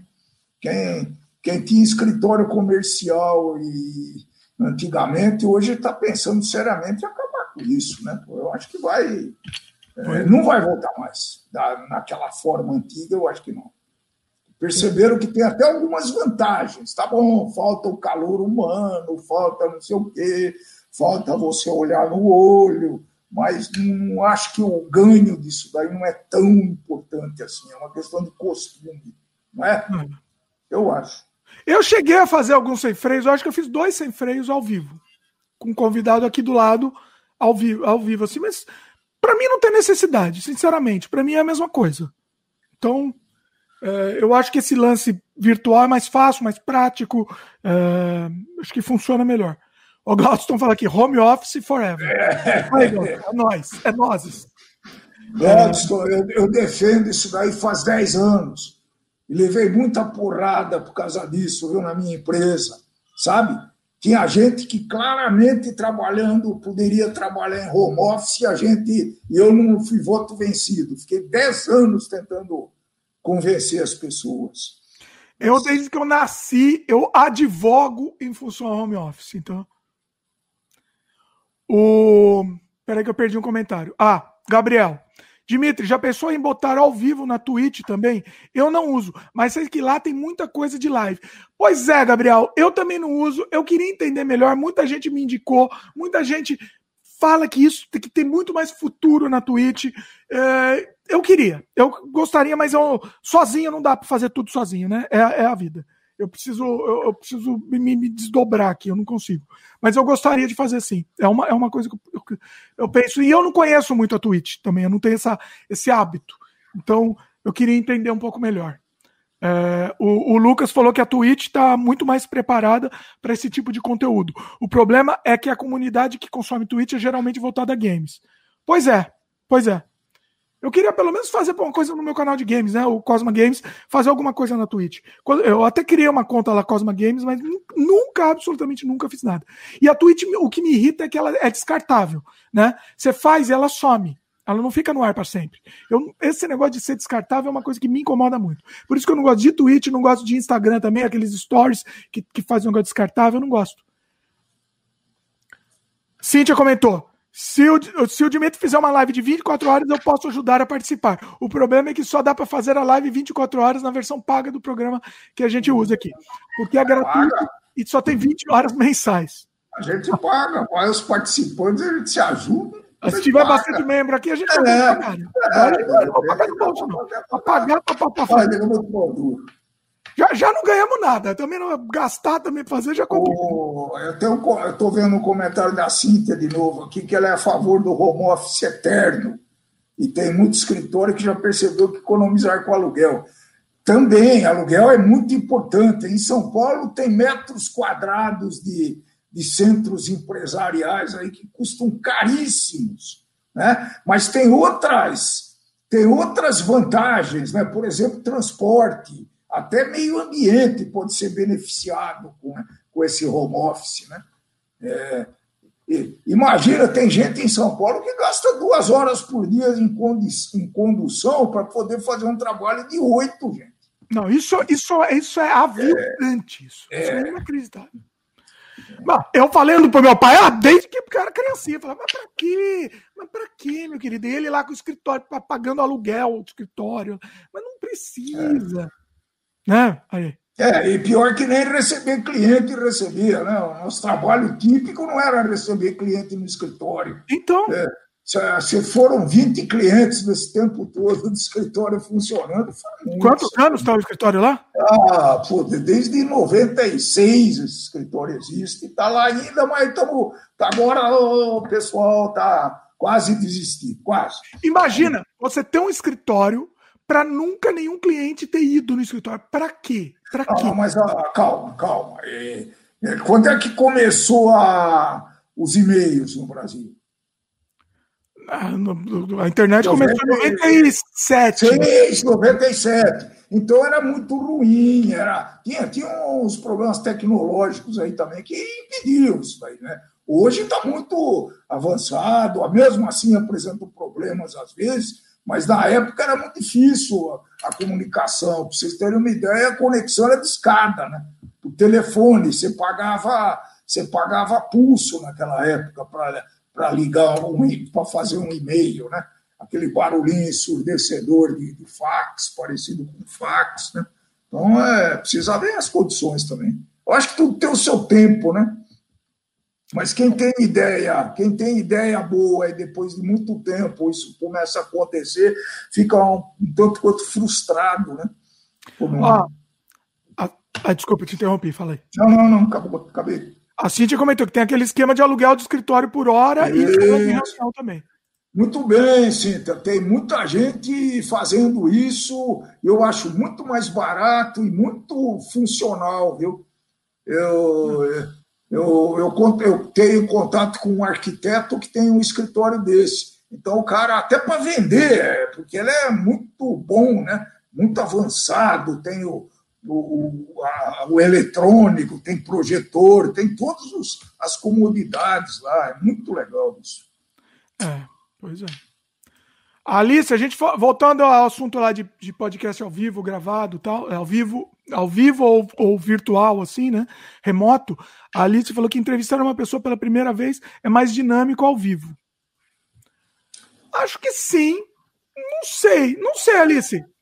Vou dar um exemplo. Vou dar um exemplo aqui prático. Semana passada fizemos um, um dos melhores sem freios. Que, você assistiu semana passada? Não? Meu pai não deve ter assistido. Qual deles? O, o The Doors. Ah, o The Doors, sim. Foi um dos melhores sem freios que a gente gravou. Foi assim, um, um documentário. Foi um documentário. Foram duas moças né, que participaram com você. Duas moças que eu nunca tinha é, falado com elas ao vivo. Nunca tinha falado. Eu, eu escrevi é, para combinar simplesmente assim. Eu conheci elas no grupo, no grupo de fãs lá do, do Doors no, do Facebook. Só para você ter ideia. Então, elas eram elas, elas eram administradoras do grupo. E aí eu convidei elas por texto, só nunca falei com elas. E assim, saiu um programa divertidíssimo, um bate-papo como se a gente se conhecesse há anos, entendeu? É, então, assim, não sei. Eu não sei se, se o ao vivo é, é, tá com a pessoa na frente pela primeira vez faria uma, faria uma diferença tão grande assim. Não sei. Hum, assim, é uma, é uma dúvida. Né? O meu pai, meu pai gostava do Doors, que eu ficava ouvindo 24 horas, lembra? Fala aí, vai. Pelo amor de Deus, E eu falava, é muito vai, vai. mole, esse cara canta muito mole pro meu gosto. Mas é, tá bom. Ó, ó, os fãs do Doors aí que tô assistir aqui. meu pai falava que, eu, que o Jim Morrison cantava ah, mas, mas tô eclético, salvei até num cartão de memória para ouvir no carro. É, eu estou fazendo um negócio bem legal para ter alguma coisa diferente, né? Eu tenho, tenho, um, tenho um conversor de vídeo do YouTube para som, né? para áudio. Aí eu gravo num, num, cartãozinho de memória e levo para o carro assistir. Nossa, eu tenho inclusive sem freio lá para ouvir, né? Quando, né? Tá bom que a gente não viaja muito hoje, mas quase não dá tempo de ouvir, mas é, é muito legal isso daí, viu? O... Nossa, meu pai tá travando de vez em quando a imagem aí, mas, mas o som tá legal. Então vai, vai fundo que tá legal. O... Você xingava quando eu ficava ouvindo no carro lá em loop. O... Nossa Senhora. E aí, uma coisa... vez, eu contei no podcast. Eu vou ter que contar aqui porque eu contei no podcast. Uma vez, eu... meu pai prestou atenção na letra, porque ele nunca prestou, né? Aí tava tocando The End. Pra quem conhece Dor, sabe que tem um momento lá na letra que é meio, meio pesado demais. E aí meu pai entendeu a letra, finalmente. eu entendi. eu não me lembro disso. Ele entendeu a letra e começou a me xingar. Eu não, não lembro disso, não. Eu não ah, vou detalhar aqui, eu comento naquele programa. Quem quiser saber o que diz a letra e como meu pai me xingou aqui, vai ter que assistir o programa do Dors. Vai lá. Programa anterior, número, número 95. É, eu acho que vocês vocês, vocês exploraram muito bem esse assunto aí, ficou profundamente analisado tudo, né? Tudo. Viram tudo, tudo, tudo, desde a morte do rapaz até a. Nossa senhora. Absolutamente tudo. Assim, foi incrível. E eu é. quero fazer outros programas desse estilo. Pegar, pegar. É que assim, o Doors, a grande vantagem do Doors é que eu entendia muito também. Né? Entendo muito também. Mas eu quero pegar até pessoas especialistas em assuntos que eu não entendo não entenda para trazer para cá. Mas eu tenho que gostar do assunto. Eu vou dar, uma, eu vou dar um exemplo. Então, o grande amigo meu, Robertão, que já participou, inclusive, aqui, ele queria fazer um, sugerir fazer um podcast sobre carros. Eu, além de não entender sobre carro, eu odeio carro. Então, para mim, não vai dar certo, entendeu? Eu não vou conseguir fazer. Entendeu? Então eu tenho que ter pelo menos. Eu tenho que gostar, eu tenho que ter interesse no assunto, senão eu não vou conseguir fazer um programa bom. O que, que você acha disso?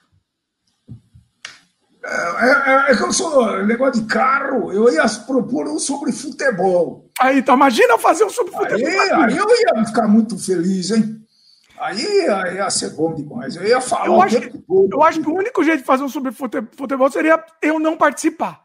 Seria é, o único de jeito. Repente, de repente faz um primeiro sem você. Pode podia ser. ser muito, podia ser muito interessante, né? Ó, Olha, tem mais gente. Tem mais gente que acha o dedor mole, hein? Não sou só eu, não. Não, que isso? Ah, Quem tá falando aqui? Ah, não, você procura, eu não vou falar. Olha que sacanagem, não vem falando que não vem falando mal do meu James Douglas querido, hein? Cadê aqui? Alice, vai falando grande Alice, que, que, que, grande Alice, quer que eu leia?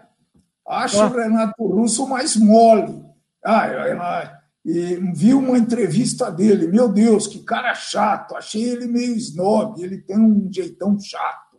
Tá falando do Renato Russo, Alice. É, do Renato e, Alice, eu tava pensando no, no, sobre o Legião também. Eu tava pensando aqui. Veja bem, a pessoa ser chata não invalida a obra da pessoa. Não, é... não, não invalida. O, o, o, assim, meus maiores ídolos não são, não são um exemplo de oh. simpatia.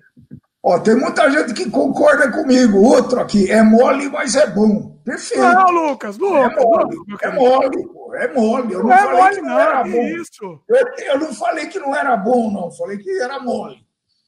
o, o, meu pai zoava que o, falava que ele andava, como é que é? Pendulando, né? Que você falava, como é que era? Ah, não, eu não sabia. Eu... Que ele andava pendulando, o Morso. Assim? É, era. Aí tinha Mas... época que eu, eu queria, queria imitar o Morso, também tava pendulando. Você botou uma foto de você quando você era o só, a só, sósia do, de Morrison? Não, esse programa eu nem falei nada disso aqui. Só. Eu tinha época, tem umas fotos, a, a, foto clássica eu tenho lá, cabeludo. Então, tem no meu programa sobre adolescência, que eu fiz com, com, com o Márcio. Eu acho que eu postei essa foto. O, o, especial sobre adolescência. Eu nem lembro o número do programa aí. Vai estar no post aqui. Que aí é, a gente o, conta que a gente ia lá no Morrison, as nossas nossas aventuras lá no, no bar, no bar Morrison aqui. O, o, Lucas tem, tem uma bem interessante aqui. Hoje está muito bom os comentários, hein, pessoal? O pessoal está participando. Esse último do Lucas, lê aí. É um, é um, é um tema que me, me, me, atrai, me, me atrai demais. Dá para separar a arte do artista?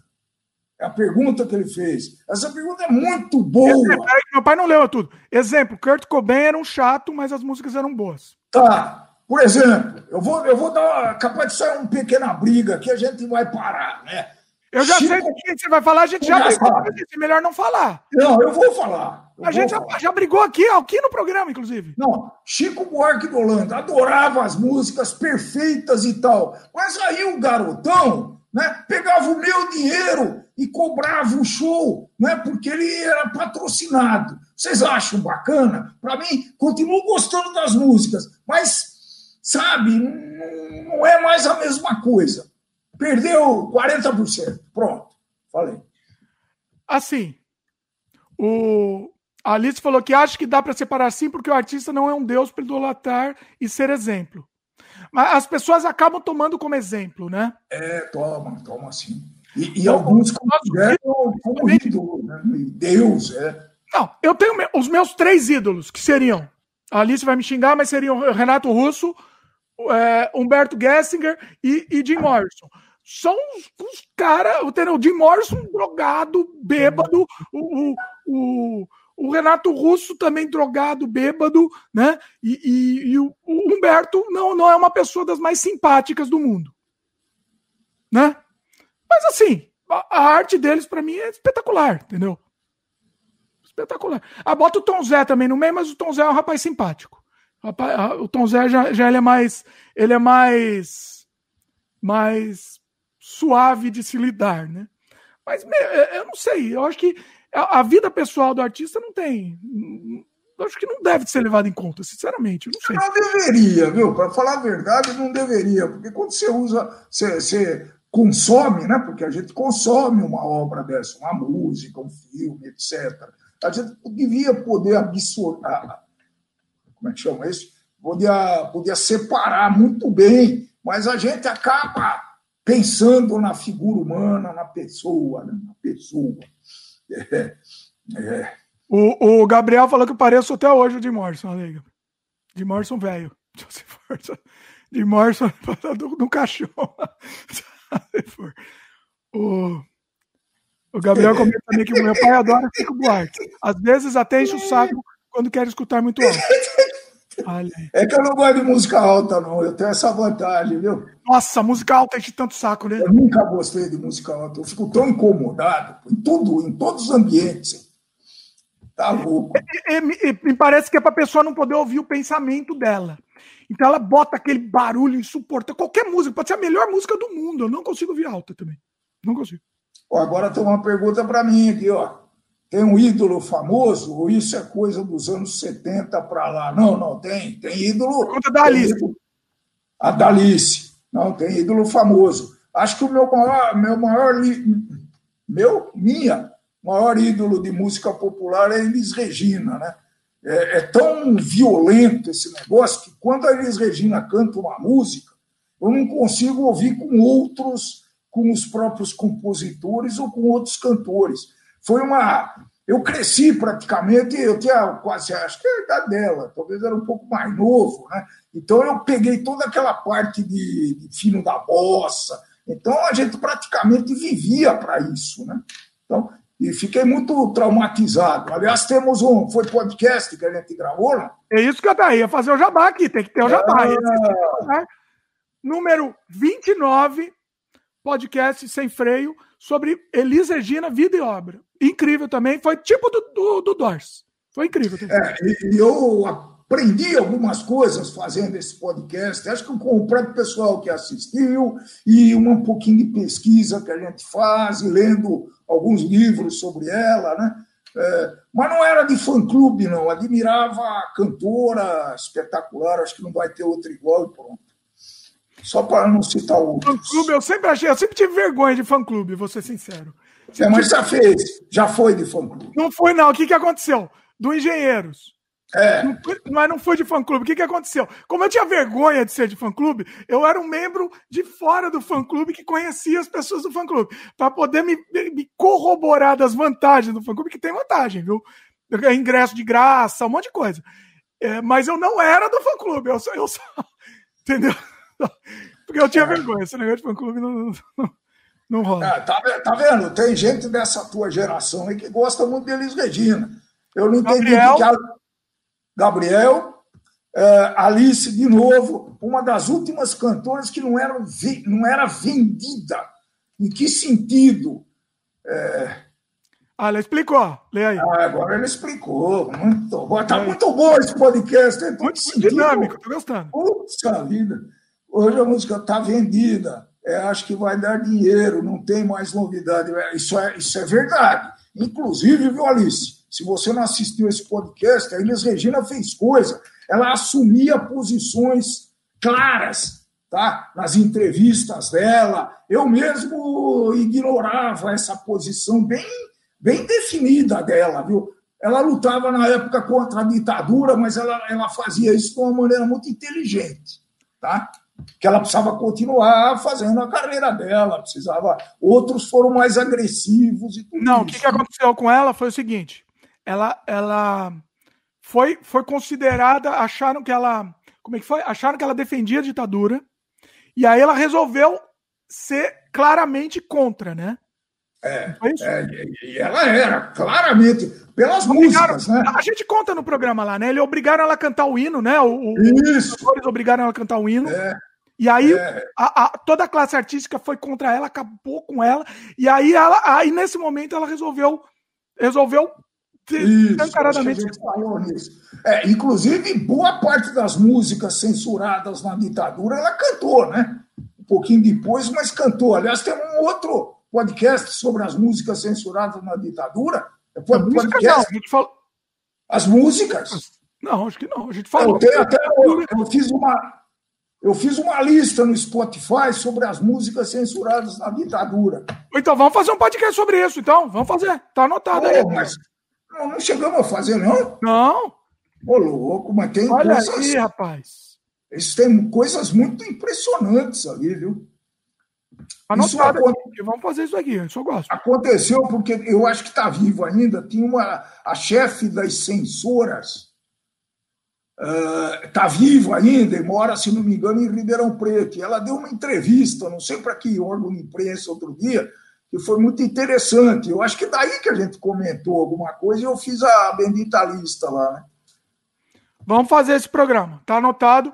A Alice comentou uma passagem da Rita Lee, inclusive eu vi no livro dela também, ó, mas eu vou ler, ler o comentário da Alice. De acordo com a biografia da Rita Lee, ela chegou lá rodando a baiana para tirar a Rita da cadeia e o soldado ficou sem graça porque ela era a deusa da música na época. Ninguém queria mexer com ela, com a Alice. Ninguém. É ela podia fazer o que ela quisesse, que ninguém mexia com ela, porque ela era muito Mas, grande. Consta que ela foi presa? Quem? Não, a, a, Eli, a, a Rita Lee. A Rita. A Rita Lee. Ah, entendi. entendi. Tá, tá, tá, tá, foi lá tirar ela. Tá, tá. tá. Foi. E, e é, a, a, a, Rita Lee, inclusive, conta isso sempre. Inclusive, eu vi uma entrevista muito legal da Rita Lee. Nossa, nossa, sem freio mesmo, né? A gente vai por todos os lados. Hoje tá bom, hein? Hoje tá, uma entrevista tá, muito legal tá, da Rita Lee, eu recomendo, recomendo. O Rony Von lançou um canal no YouTube também na mesma estrutura nossa. Sem freio também. Rony Von também tá sem freio. Todo mundo vai fazer esse mesmo programa, né? Isso aí é muito legal. Eu gosto muito do Rony Von, viu, falando isso.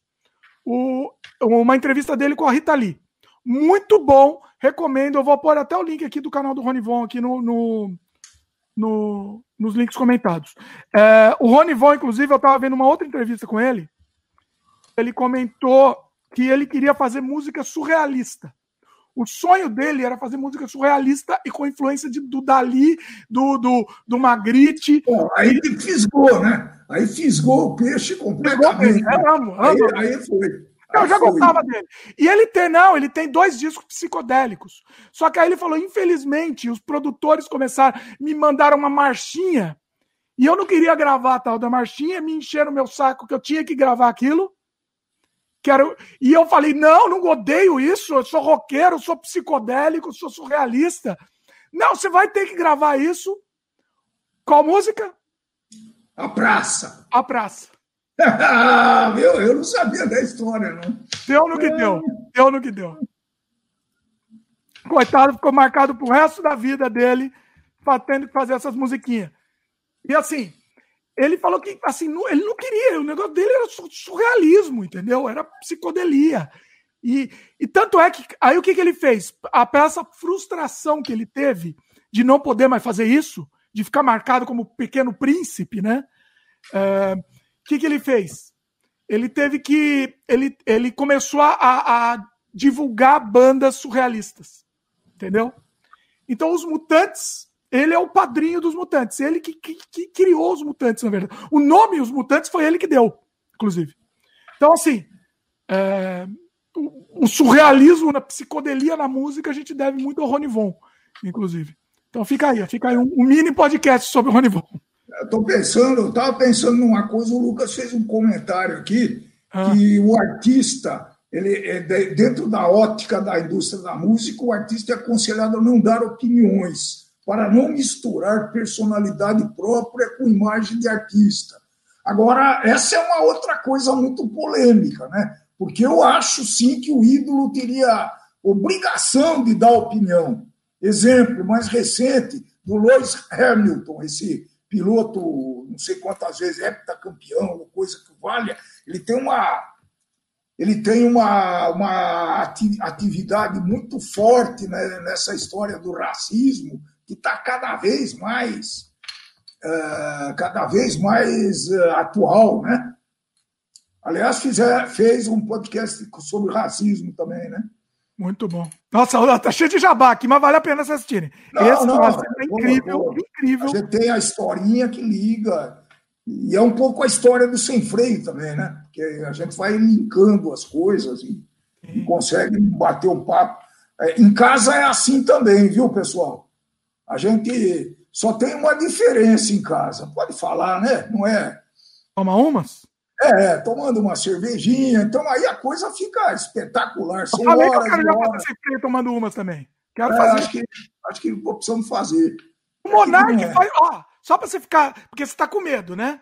O Monark, no podcast, ele grava o podcast com entrevistando grandes celebridades fumando maconha.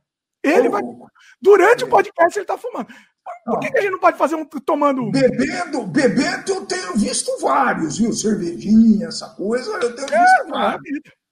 Só não vou fazer hoje, porque assim, hoje tá, tem que tá. Aqui eu tô de manhã, começo a gravar 10 horas da manhã. É, eu tô à tarde, mas eu tenho muita coisa que fazer ainda hoje. Então não é possível. Tem que fazer. Acho que no fim de semana é bom, porque fim de semana é bom, é, é, solta para fazer uns no fim de semana tomando umas. Fazer um podcast ah. fazendo uma comida de fim de semana pode Olha ser aí. muito interessante, hein? O, o sem freio do racismo, freio do racismo número 68, tá? Para quem quiser escutar. É, é um tratado é também. Da, é com a Maíra? Maíra. Maíra Ribeiro. Tá no link também. Eu falei do Monark, eu queria comentar uma coisa aqui. Todo mundo fala que eu sou o pai do Monark. Porque eu tenho a mesma voz dele. Então, meu pai é avô do Monark, então. Porque a gente tem toda a mesma voz, essa voz esganiçada, bonita que a gente tem. E o pior é que é verdade. Infelizmente, quem acha aí, comenta aí. É, é, é falar o quê? É a vida. Fazer o quê? A gente não escolhe a voz. Né? É. Só que o Monark é, é, é milionário e a gente tá aqui. Ó. Eu, eu tenho uma teoria, né, que essa voz ficou assim por falar muito, viu, pessoal? Durante anos e anos e anos e anos eu dava é, eu fazia treinamento, dava palestras, então isso me, me judiou muito da voz. Né? era quatro, cinco dias em seguida, dando palestra de oito horas por dia. Então, uh, e agora estou pagando essa conta. Mas foi legal, tá bom. Não é isso, não, não é isso, não. Você sempre teve a voz bonita também, que nem a minha. Essa voz, essa voz linda. Eu não sei se é uma voz. Eu, eu, não dá para descrever a nossa voz. Pera, você estava falando, eu te interrompi violentamente. Você estava falando do Hamilton lá. O que, que aconteceu que eu não sei da história? Então, ele é um. Talvez hoje ele é o melhor uh, ativista contra o racismo que dos grandes ídolos. Ele é o maior ativista antirracismo. Né? Que ele, ele aproveita a liderança dele, a idolatria que, que tem um monte de gente que idolatra esse camarada e ele realmente ele, ele se posiciona muito fortemente, né? Não sei se você está procurando alguma coisa aí. Estou procurando para ver quem ele é, porque ele é piloto, o que, que ele é? Ele é piloto de Fórmula 1, é heptacampeão, tá vendo? Fala aí, explica porque eu não conheço. Ele é campeão do mundo em inglês, Lewis Hamilton. Lewis Hamilton. Lewis Hamilton. Eu não conheço, não conheço a Fórmula 1, não. Depois do Ayrton ter morrido, eu não conheço mais nada. É, eu não assisto mais também. O... Mas e aí ele é um bastião contra o racismo. Ele é, ele é, inclusive está cada vez mais forte isso, né? Ele, ele se posiciona muito fortemente. Né? Pois é. Ó, a gente tava falando aqui do, do artista se posicionar, né? A Alice falou: eu acho que eles fazem questão de dar opinião, mas no politicamente correto para não ser para não ter cancelamento. Não, tem muitos que dão opinião no politicamente, não no falando besteira também, né? Temos, temos dos outros, outra vertente aqui. Mas, assim, eu acho que se você dá opinião, tem que, ser, tem que tentar ser. Tentar não ofender, né? Eu não sei. Eu acho que pode, você pode ser incisivo sem ofender, né? Pode, eu acho que sim. Acho que é comenta aqui. Ó, é. Não, é, não é que nem Nelson Rodrigues que fez contos absurdos e viveu plenamente. Hoje ele teria sido cancelado demais. O Nelson hoje seria, mas seria assim, cancelado por todos os lados. Todos seria, os lados. Seria.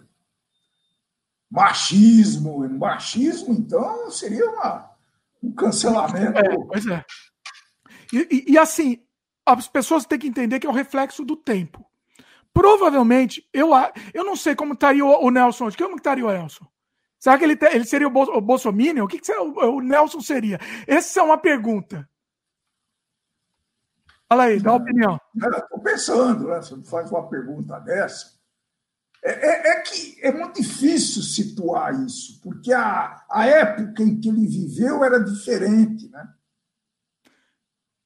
Mas é, é, é, é então é muito. similaridades aí. Né? É, coisa que era tida como normal né? Hoje seria um absurdo. Né? Por exemplo, é, é, é típico as marchinhas de carnaval. Né? Tem marchinha de carnaval que hoje talvez, eu não sei se seria censurada, mas seria muito criticada. Né? Não pode, vou poder cantar aqui, mas é o meu cabelo não nega, por exemplo. É um, é uma, olha, olha a letra dessa música. Simplesmente de Lamartine Babo, né? que é um puta do, do compositor. Né? Um dos maiores do Brasil, eu acho. Né? Então, é, é muito. Eu não, eu não consigo, tá? Eu já falei muito de Monteiro Lobato, não vou falar de novo. Quem mais que eu podia estar nessa, nessa situação? A própria. Nossa Senhora, pô. Antigamente, pô, quando, quando a gente nasceu, praticamente tinha os, os negros do Brasil eram, eram filhos de escravo, então era uma situação muito diferente de agora, né, gente? Era, era cultura isso. Então ninguém pode ler mais Machado de Assis, que foi o livro, o autor que eu mais li nesse ano, viu? Dentro da meta dos 50 livros, baterei essa meta, viu? Olha. Baterei. Depois Olha. te mando a relação do que, que eu li.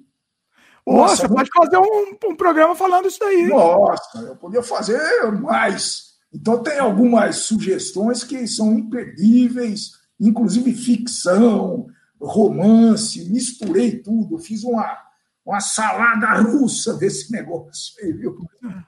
Muito bom. Voltando ao Nelson, a Alice comenta, né? Mas acho que ele foi o escritor mais original que tivemos, sem dúvida, Alice. As histórias dele tinham muita, muitas reviravoltas, mas acho, acho não acho isso típico de nossa literatura. Você está falando do Nelson, né, eh, Alice? É, acho que sim. Provavelmente. O Nelson, assim, eu, eu amo o Nelson. Eu, para quem não sabe, eu tinha a primeira página da internet sobre o Nelson Rodrigues, da história da, da internet. Inclusive, o filho do Nelson, Jofre Rodrigues, me contactou, me gostou da Eu fiz sozinha a página, mas ele encontrou a página, gostou e começou a me mandar material tal. Inclusive, falecido o Jofre Rodrigues. Fez uma entrevista com ele, né? Não fiz, eu fiz uma entrevista ah, não? incrível, não foi, não. Nossa, imagina se tivesse. Nossa, agora você me deixa até é, Mas é a vida. Não dá, é outra época, foi em 97. É. 97. Isso. Mas você fez o artigo, então, uma entrevista escrita? Não, não. Eu, a entrevista que eu fiz, você deve estar confundindo. Foi o podcast que eu tinha antigamente, chamado Surrealmente. Hum. Fiz um programa incrível sobre o Nelson Rodrigues. Infelizmente, o programa não. É, é o podcast acabou. Eu estou pensando um jeito de deixar esse podcast disponível aqui no feed do Sem Freio para quem estiver ouvindo. Porque foi um programa tão incrível que eu entrevistei um especialista no Nelson, né? Eu, a Elaine e o, o nosso querido Júlio também, que tinha o um podcast com a gente, que desapareceu, desaparecido Júlio, mas a Elaine está por aí ainda. É, e o, o, esse rapaz que era especialista no Nelson, que a gente entrevistou ele. Incrível, incrível o programa. Eu, só em áudio, infelizmente, né? A gente não tinha sacada de fazer em vídeo antes. É, eu quero disponibilizar esse programa, tal, pelo menos no feed do, do Sem Freio. Talvez eu faça. Ah, isso seria importante. É, não pode se perder, não. É, é eu, eu, acho que esse legado a gente pode deixar, né? Claro que não somos, não, somos, não temos uma pretensão de, né, de manter conhecimento, cultura e, o, e, o, e a história, né? Mas o Brasil é um país que tem uma memória muito curta, né, pessoal? Então, acho que se a gente fizer bastante esse tipo de coisa, essa divulgação, essa lembrança, né? Eu acho que vai ser uma coisa muito, muito importante, é um legado que pouca gente, que pouca gente, o pessoal esquece. Pergunte para um, um jovem de 22 anos é, quem foi, talvez até Ayrton Senna, nego não saiba, né? Quer dizer, é, é, é, o Brasil não tem memória mesmo, tem memória. Eu dou sempre exemplo do Chico Anísio, por exemplo. Você já pensou se esse camarada tivesse vivido nos Estados Unidos ou, no, ou na, na, Europa? Esse cara era um humorista fantástico, né? E, e, pô, quem que, quem que lembra desse camarada, né? No YouTube tem muito material sobre ele, viu? Quem, quem gostar. Eu vou ser sincero, eu fui assistir essa semana, inclusive, o, o feed do YouTube me recomendou um programa completo com o Chico Anísio. Não deu. Eu vou, vou me desculpe, mas não deu. Então, ele, ele usava bordões, né, que não era só ele que usava, o humor de antigamente era um pouco diferente. Né? Aliás, hoje eu nem sei se tem humor, né? Hoje tem esses, é, como que chama esses? Oh, stand-up. Stand-up, que pô, tem cada coisa que, pelo amor de Deus, né? E aí ele vem e fala que Chico Anísio não, não, eu não gosto de humor com bordão, não. Me desculpe, mas humor com bordão, para mim, é, é uma. Oh, Gabriel Rangel leu 23 livros esse ano. Uau! O que, que a pandemia não faz, hein, Gabriel? Invejo vocês. Não consigo. Estou gostando muito. Eu começo a ler o livro, o que, que acontece? Eu vou, eu vou ler na hora que eu vou dormir. Aí eu começo a ler o livro, eu consigo ler uma página já e já desmaio. Não, é, não mas não é a melhor hora, tá? Então, eu fui desenvolvendo algumas, algumas técnicas de leitura, né? E hoje eu estou lendo muito mais rápido, né? Então, tem a, a melhor hora para mim é de manhã, quando me, quando me deixam. Você entendeu, né? É, quando me deixam ler, eu, eu consigo. E, mas a, a questão é o seguinte: a mídia, que é muito legal, que é o, que é o Kindle, né? Eu tô, eu tô abusando do Kindle, é uma coisa, o livro, além de ser mais barato, ele é mais fácil de transportar. Aquilo, para mim, virou um, um, segundo celular, viu? Eu só não levo quando vou viajar, porque eu não estou viajando. Mas é, é, é muito, é, inclusive, leitura dinâmica, né? para vocês terem uma ideia. E, e o que é. Eu ia falar outra coisa. De vez em quando eu esqueço o raciocínio que eu falo demais. Né? Eu tinha o livro Dom Quixote, por exemplo. O que, que tem? Alguém leu Dom Quixote? Ah, todo mundo conhece, né? Dom Quixote todo mundo conhece. Conhece, mas não leu. Então, no começo, eu falei, putz, esse livro é muito grande, eu não vou conseguir ler, e eu vou parar no meio. Mas a, comigo acontece um fenômeno interessante. Até a metade do livro eu tenho uma certa dificuldade de aceitar. Depois vai e eu acabo. Todos os livros que eu li, a segunda metade eu li muito rápido. Esse livro sabe? foi bom também, né? Oh, claro, claro, claro. Mas eu, eu tô, esse ano aqui eu escolhi os clássicos, né? Então, eu tinha que fazer isso, tá certo. Tá, tem, eu, eu, tinha... eu escolhi os clássicos. Não é possível que o brasileiro não conheça Machado de Assis. Vocês já viram como Machado de Assis descreve uma, uma cena, por exemplo? É uma coisa absurda de inteiro. E não é. Ele não é pleonástico, ele não fala demais, não, não é pleonástico. Ele não é. Ele não exagera na, na, nas palavras e tal. Né? Então é absurdo mesmo. Ele é absurdo. Olha, eu tinha lido pouca coisa. Né? E passei por um. Já que é para falar um pouquinho, depois nós vamos fazer um podcast sobre isso. Né? Eu recomendo para todo mundo 100 anos de solidão. Viu? Acho que todo mundo já ouviu falar. É, a literatura aí diz, os especialistas, que Cem Anos de Solidão é o maior livro em língua latina já publicado. Olha. É o melhor livro, é, livro, só que precisa se preparar um pouquinho. Eu aconselho que vocês leiam um pouquinho o, o que tem de material sobre esse livro, porque ele é um pouco complicado, é um livro completamente diferente. Gabriel, do Gabriel Garcia Marques, né? Porra, tem gente que tem gente que eu, já consegui convencer a comprar um Kindle aí, ó. Olha. Ah, pô, é isso que me dá orgulho. Ah, o Claudio está lá. É. Claramente depois da dica do Dimitri Pai do Kindle, olha aí. Não, é fantástico, sabe? É mais gostoso do que ler livro. Olha. E eu estou agora convertendo o PDF em Kindle. Ah. Ah, Converter, eu, né? Começa a dar muito trabalho, começa a encher muito saco. Não, mas não precisa. Você pode. No Amazon, se você pagar, eu não sei quanto que é, acho que é 15, 16 reais por mês, tem um monte de livro grátis no Kindle lá. Né? E, e tem outros que custam 1,99, essas coisas. Nossa, então, às vezes eu... ler por mês? 15 reais eu compro um livro. Eu prefiro comprar um livro. É? Que eu não, não, não tenho mais de um livro por mês, não tem como. Ah, leio, a minha média. Você pode fazer a conta aí, 12 meses, 50 livros, não. dá 4,5 livros por mês, é só fazer a conta. Nossa, olha, inveja, inveja aí. Inveja. Não, não, eu, esse ano, eu fiz essa meta no começo, comecei no final do ano passado. Falei, não, não, esse ano aqui eu vou eu vou me é superar. Eu não consigo ficar mais absorvendo. Eu tô com um problema é o seguinte: eu não consigo mais absorver só uma coisa, eu preciso fazer. Então, sei lá, eu tô muito tempo fazendo só. Então, sei lá, o fim de semana que eu paro de trabalhar, eu falo, eu não vou fazer nada, hoje não vou gravar nada, não vou fazer nada. E aí eu fico sofrendo, porque eu preciso fazer, produzir alguma coisa. Aí, aí eu não consigo parar pra, pra só para ler. Ó, Alice comentou: eu tô esperando ansiosamente pela entrevista do seu avô. Olha aí. Uh, pô, legado. O que, que eu quero fazer? Um preâmbulo, bonita palavra. É, talvez o meu pai e a Francine e a gente introduzir a, o, a entrevista, entendeu? Fazer um podcast antes, um pré-podcast, e aí depois a gente põe a entrevista. Eu... Aliás, foi, foi uma coincidência absurda, né? Que a Alice falou. Hoje, meu, um irmão meu que o Eduardo publicou uma foto do meu pai na oficina dele.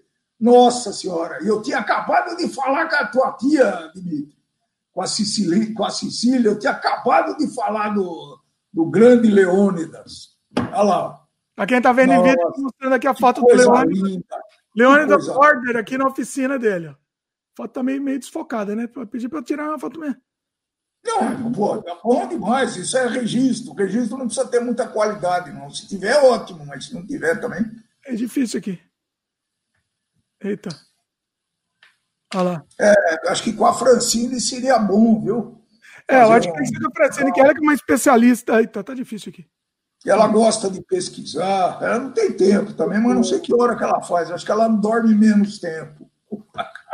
É, não, vamos fazer também, tá, tá na fila. Está na fila. É, o, o, Flávio Ricardo me ajudou aqui, viu? Quem fala muito é prolixo, claro. Claro. Quem fala muito é pro, prolixo. Ah, o Flávio não, não me veio essa palavra. Ah, tá.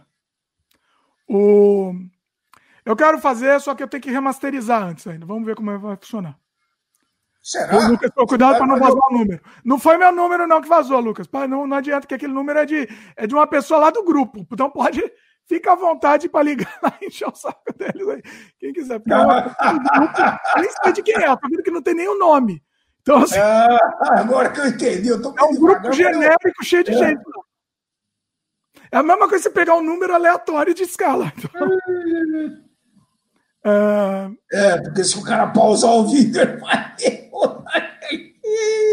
Pois é. O que mais? Peraí, tem um monte de comentário aqui. Eu acabei Nossa, esses comentários estão. Ah, a Alice falou que Don Quixote ela não passou da primeira página, pegou uma versão em português antigo. Achou muito difícil. É, é, é, é, isso é verdade, viu, Alice? A minha versão também era em português, então tinha algumas palavras lá que a, a tradução você via que era um pouco forçada. Mas dá uma, dá uma insistida, que, é, que tem personagens muito interessantes, né? O próprio Don Quixote, o ajudante dele lá, o, o ajudante de ordem, o Sancho Panza, é espetacular. Lê, lê, você vai gostar, viu? Porque as histórias. Sabe qual é a, a, a, preocupação? É que as coisas são interligadas. Claro que tem uma interligação, né? Don Quixote era um, era um cara que viveu lá na, naquela época e era maluco, porque ele lia pra caramba, diferente de todas as pessoas. E ele gostava muito das histórias de cavaleiros andantes, né? E, e ele. A, as histórias quase que não têm relação uma com a outra, tá? Então torna a leitura um pouco mais, mais vibrante, mais dinâmica. São as aventuras deles, mas que não tem muita relação entre uma outra. Vale a pena. É, eu, eu, eu, acho interessante, só que o tempo que eu levo para ler, ler, um livro desse é muito não me compensa. O meu, meu tempo, é, é eu não consigo ler, então eu tenho que escolher, selecionar muito bem. E eu não gosto, não estou gostando muito de ler coisas de história, eu gosto mais de ler biografia. Estou achando mais interessante. Coisas, coisas reais, entendeu? Então, eu estou lendo agora, eu, eu, eu tô lendo agora um do Renato Russo. Ó, falando, falando mal do Renato Russo. Estou lendo um que é um diário dele. Então é muito interessante, porque ele não pensou em publicar aquilo. Então ele escreveu do jeito dele, entendeu? E, e o diário é com, com os erros, com, eles mantiveram tudo, entendeu? Então é interessante, né? É, eu acho interessante é, a coisa mais palpável, né? E tem o nosso livro que a gente tem que lançar, né? Nossos livros aí. Temos dois livros para lançar. Não Pelo me menos. Fala. Não me fala. Você podia, em vez de ler tanto assim, você podia escrever, né? Escrever né, um pouco mais, né? poder escrever um pouco mais. Ah, então, mas o meu livro vai sair. O meu livro vai. Stephen King, sabe o que ele faz? Ele é obrigado, ele é obrigado a escrever por dia, eu não lembro quantas, mas acho que é 20 páginas no mínimo. Ele, é ele se obriga, ele tem que escrever, entendeu? Olha Mesmo que for uma porcaria. Mesmo que for uma porcaria. Não, geralmente ele tem ideia boa. Ah, falaram mal aí, falando de Stephen King aqui também. Ele tem ideia boa, ele só não sabe terminar as ideias. As ideias dele são boas. Quem que falou do Stephen King aqui? Perdi. Ah, o, o Galton. Tem a maioria dos livros de Stephen King digitais para ler. Olha aí. O... Bom, vamos para um filme? A gente falou. Não vai dar tempo. Esse podcast precisa falar de filme, senão, senão a gente vai fugir aqui da, da, da, da pauta não. e o toque não me permite. Vai você primeiro, que você tem um filme popular aí, eu acho que vai ser melhor o seu. Vai lá. Eu vou, não. Então eu vou. Fala aquele popular lá, primeiro que você tinha me falado, que eu acho que vai, vai, é mais popular, vai ser interessante. Eu tenho dois para começar, não sei se vai dar para falar os dois. Não, dá. Eu... Ah, vamos lá. Então, eu tenho o Papillon, Papillon e tenho o Enola Holmes. Tá, já, já falou dele, fala dele. Depois então, eu falar do, outro que é mais popular. Então, vamos falar do fala. Outro, vai. Vamos começar com o outro que é mais popular, vai. Tá bom. Vamos ver o que, que eu lembro, que faz um bocado de tempo que eu assisti isso, mas vamos ler primeiro a, a sinopse, então, né? Fala o nome, né, meu querido? O nome do filme é Enola Holmes. Tá. tá? É, Enola Holmes é uma sinopse. É uma menina adolescente cujo irmão, 20 anos mais velho, é o renomado detetive Sherlock Holmes.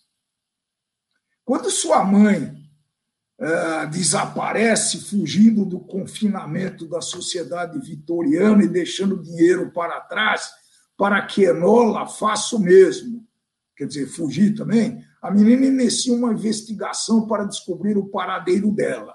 Ao mesmo tempo em que precisa ir contra os desejos do seu irmão, o outro irmão, né?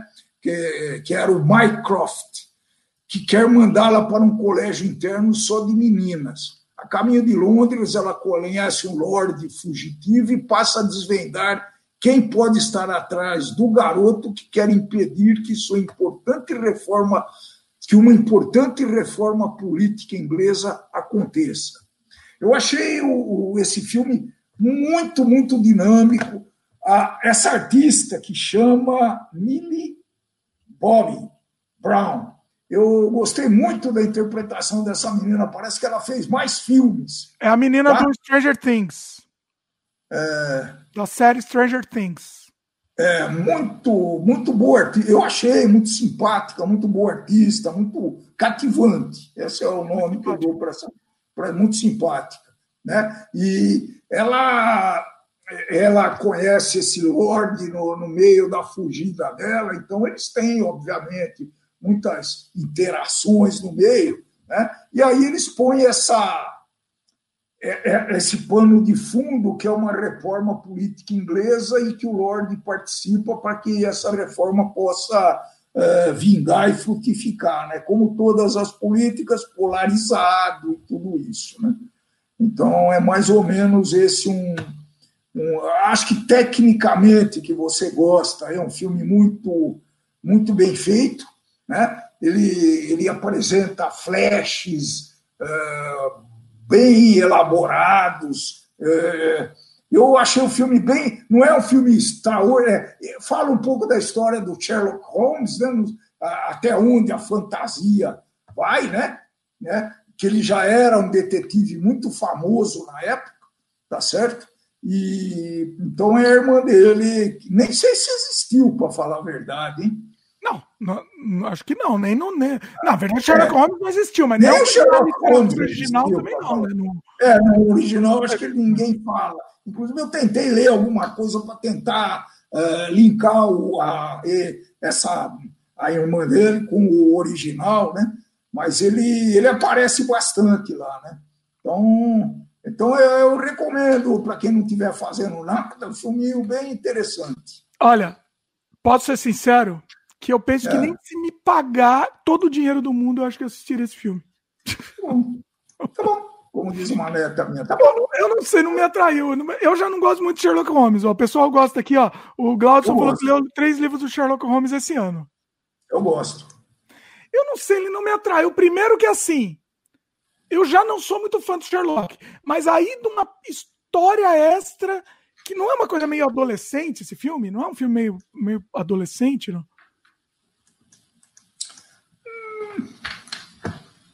Não, ele tem lá aquelas velhas lições de moral e né, que a menina tinha firmeza de propósito, ia atrás, ela conseguiu achar a mãe. É, não vou falar ó, o que, que acontece para não para não passar um spoiler, mas é isso, mais ou menos. Olha, quem não tiver o que fazer no fim de semana chuvoso, pode assistir esse daí, que é bacana. Tem tanta coisa boa para assistir. Eu, eu, eu, pronto, eu estou eclético em termos de filme. Não é só filme, filme de cabeça.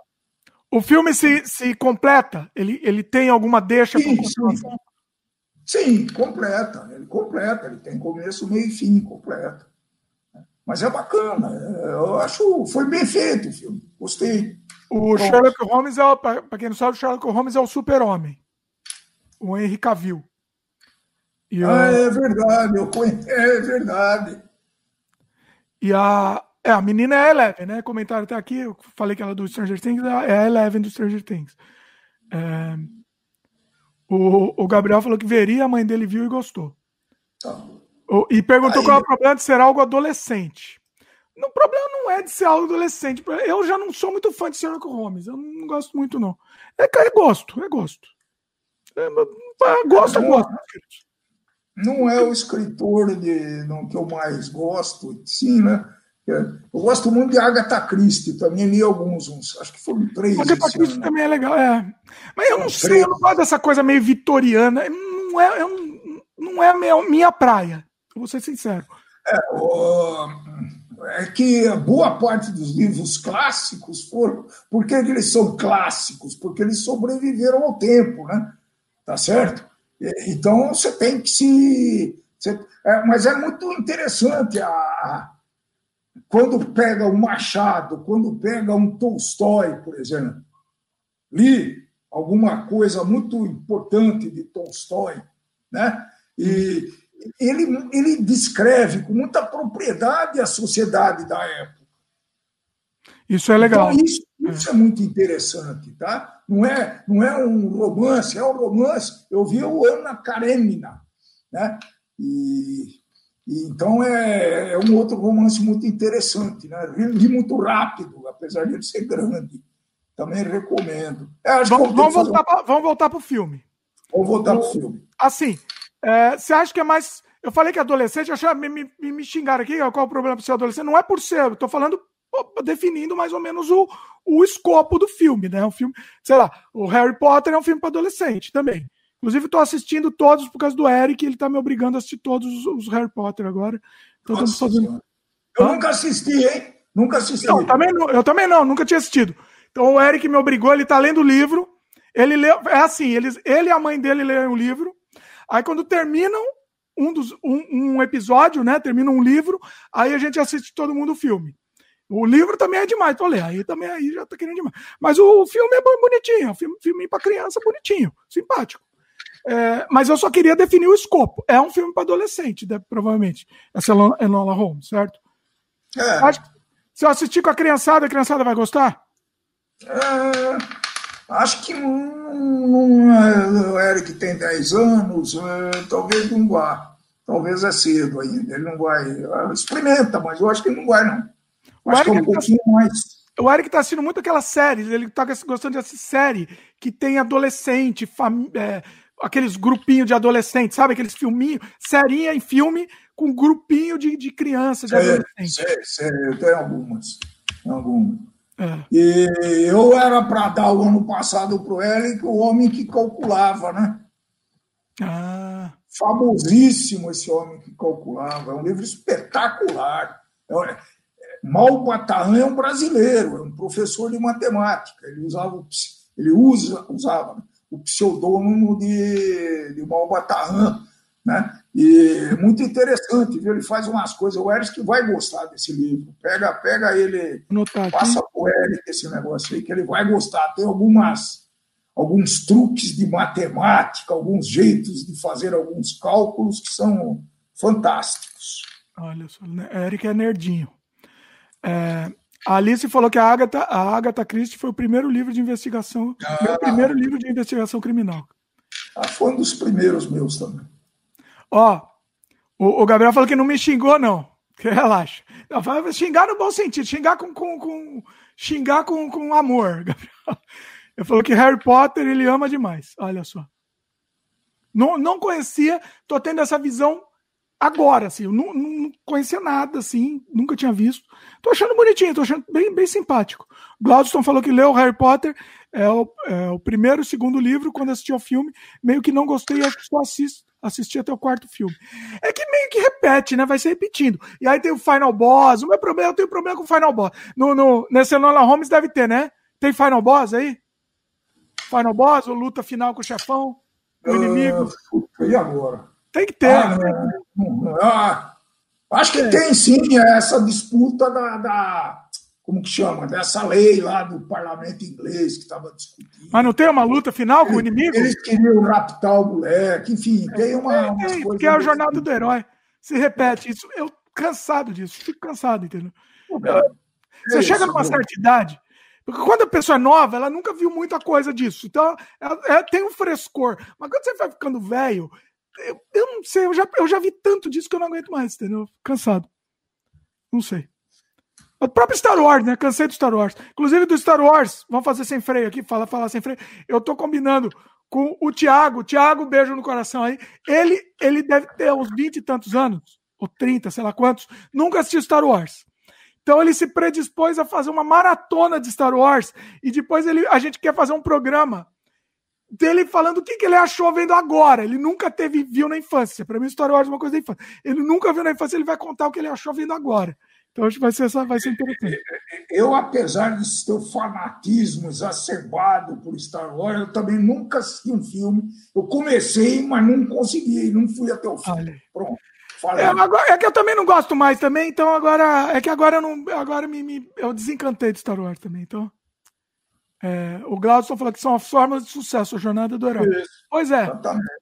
Mas eu cansei da jornada do herói. A gente fez um, um, um podcast aqui muito bom de storytelling com o Daniel e ele fala muito sobre a jornada do herói. Eu cansei, eu cansei, eu, eu, eu quero quebrar isso. O Daniel falou que ele não pode, ele, ele, ele falou que é inadmissível quebrar a jornada do herói, mas eu quero quebrar. Ele falou que se quebrar não vai ter sucesso. É muito difícil ter sucesso com um produto se você quebra a jornada do herói na narrativa. Segundo o Daniel. É, é a vida. Eu, eu ah, quero. Cara, acho que é por causa da expectativa mesmo, né? O cara já assiste porque ele está habituado a ver essa jornada e, e ele já espera. Se não tiver, ele vai ficar muito decepcionado. É, eu, eu, eu tô aqui para quebrar a jornada do herói. Então, assim, tudo que eu fizer em termos narrativos, pessoal, eu vou querer quebrar a jornada do herói. Não vai ter final boss, não vai, não vai ter nada disso. Meu saco não aguenta mais, não. O Gabriel falou que ele, o homem que calculava, ele leu, ele leu no ensino médio e é bem legal. Um, a Alice perguntou se a gente já viu Benzinho, filme brasileiro de sofrência. Alice, pela sua, pela sua sinopse aí, você não vendeu o filme pra gente, não. Não vendeu, Alice. Não vai dar, não. Deixa eu até pesquisar, porque eu quero ver que bizarrice Nossa, eu tô até com medo de pesquisar isso daí. Irene é uma mãe de família que precisa lidar com a partida prematura de seu filho mais velho. Fernando, que vai tentar a vida como jogador de handball na Alemanha. É, não, não, sei, acho que não. Ah, te interessou? Te interessou isso daí, não? Ah, você com aquela menina com a. Com a. Como que chama? Menina. É, esqueci o nome dela. Adriana Esteves. Menina não, é, é, menina. A minha é menina ainda. É, não, não interessou não, Alice. É bom ou não? Fala aí, fala aí. Vale a pena ou não? Comenta aí. Bom, a, a, a, jornada do herói, o Gabriel comenta. Eu gosto da jornada do herói. Às vezes é bom saber que o principal não vai simplesmente morrer. Embora eu li um livro em que o começo era o personagem morrendo. Então, Gabriel, mas o interessante, tem que escutar. Eu recomendo que vocês escutem esse podcast de storytelling que, que a gente fez com o Daniel. É, a jornada do herói não necessariamente é, é, precisa ter o bem vencendo no final tal. Não necessariamente, mas são algumas fórmulas que precisam ser seguidas para corresponder a essa jornada. Então, assim, é, mesmo isso eu quero quebrar. Mesmo isso eu acho que é legal a gente tentar, tentar fazer diferente, entendeu? E eu acho que a gente consegue. Entendeu? Com, com mais esforço, precisa de mais esforço na cabeça. A maioria dos meus filmes não segue a jornada do herói propositadamente. Desamantes não segue, é, inclusive, o Daniel que fez um. É, é, eu, quando eu escrevi o roteiro do Desamantes, eu mandei para o Daniel. O Daniel gostou do Desamantes, só que ele, ele reclamou, falou que não seguia a jornada do herói, não seguia o elo da narrativa do, do da evolução, né? Ele fala que o personagem precisa evoluir e precisa. E, eu, eu discordo veementemente. Eu acho que não precisa evoluir. Uma, um arco narrativo não precisa evoluir. E, e para mim, o Desamantes quebra totalmente essa, essa, jornada. Apesar de ter uma certa evolução lá de um personagem, que eu não vou, não vou dizer que é, tem uma. Tem um, um, uma, uma marca que fica no personagem, mas assim, entendeu? Não é esse o foco. E tem um outro filme que eu escrevi que eu queria muito ter financiado no tempo que filmes davam para ser financiado no Brasil. Chamava-se. Eu posso falar o nome? Posso falar porque está registrado, né? O nome do filme era Inofensivos. É um filme que quebrava completamente qualquer barreira de jornada de herói e era um negócio.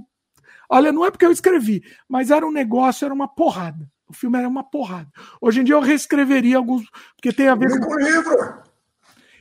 Então, exatamente, eu pensando em transformar ele em livro. Ele tem o roteiro é. pronto, 100%. É, pô. Tá aí. Eu queria esse... transformar ele em livro. Escrever de forma narrativa de livro, né? É, porque escrever esse tipo de. de... É bacana isso aí, hein? Transformar um roteiro de filme, olha, até uma história é interessante. Olha a ideia que você está me dando agora. É, porque não precisa mais, porque já está registrado. É. Nem precisa registrar. Eu transforma em livro e lançamos isso. Olha! Por isso que eu gosto desse freio, tá vendo? Começa a surgir um monte de coisa, um monte de ideia, ó. Tá eu, eu vou fazer isso. Vou transformar inofensivos em livro. Porque não vai dar pra fazer filme, provavelmente. E eu vou é, Depois faz. Depois faz. Aí você, pode ser que o livro uh, viralize de alguma forma. Aí você vê alguém interessado em financiar o filme. Olha aí, saber, rapaz. Saber. A, vida, é, a gente vive disso. Eu pensei em fazer. Isso é, pode você me dar essa ideia para o Inofensivos e para o Vermes também. Que a gente tem esse roteiro que é também uma porrada. Vermes, que a gente tentou financiamento coletivo, foi um fracasso absoluto. E, e eu acho que é um caminho, sim. Um caminho.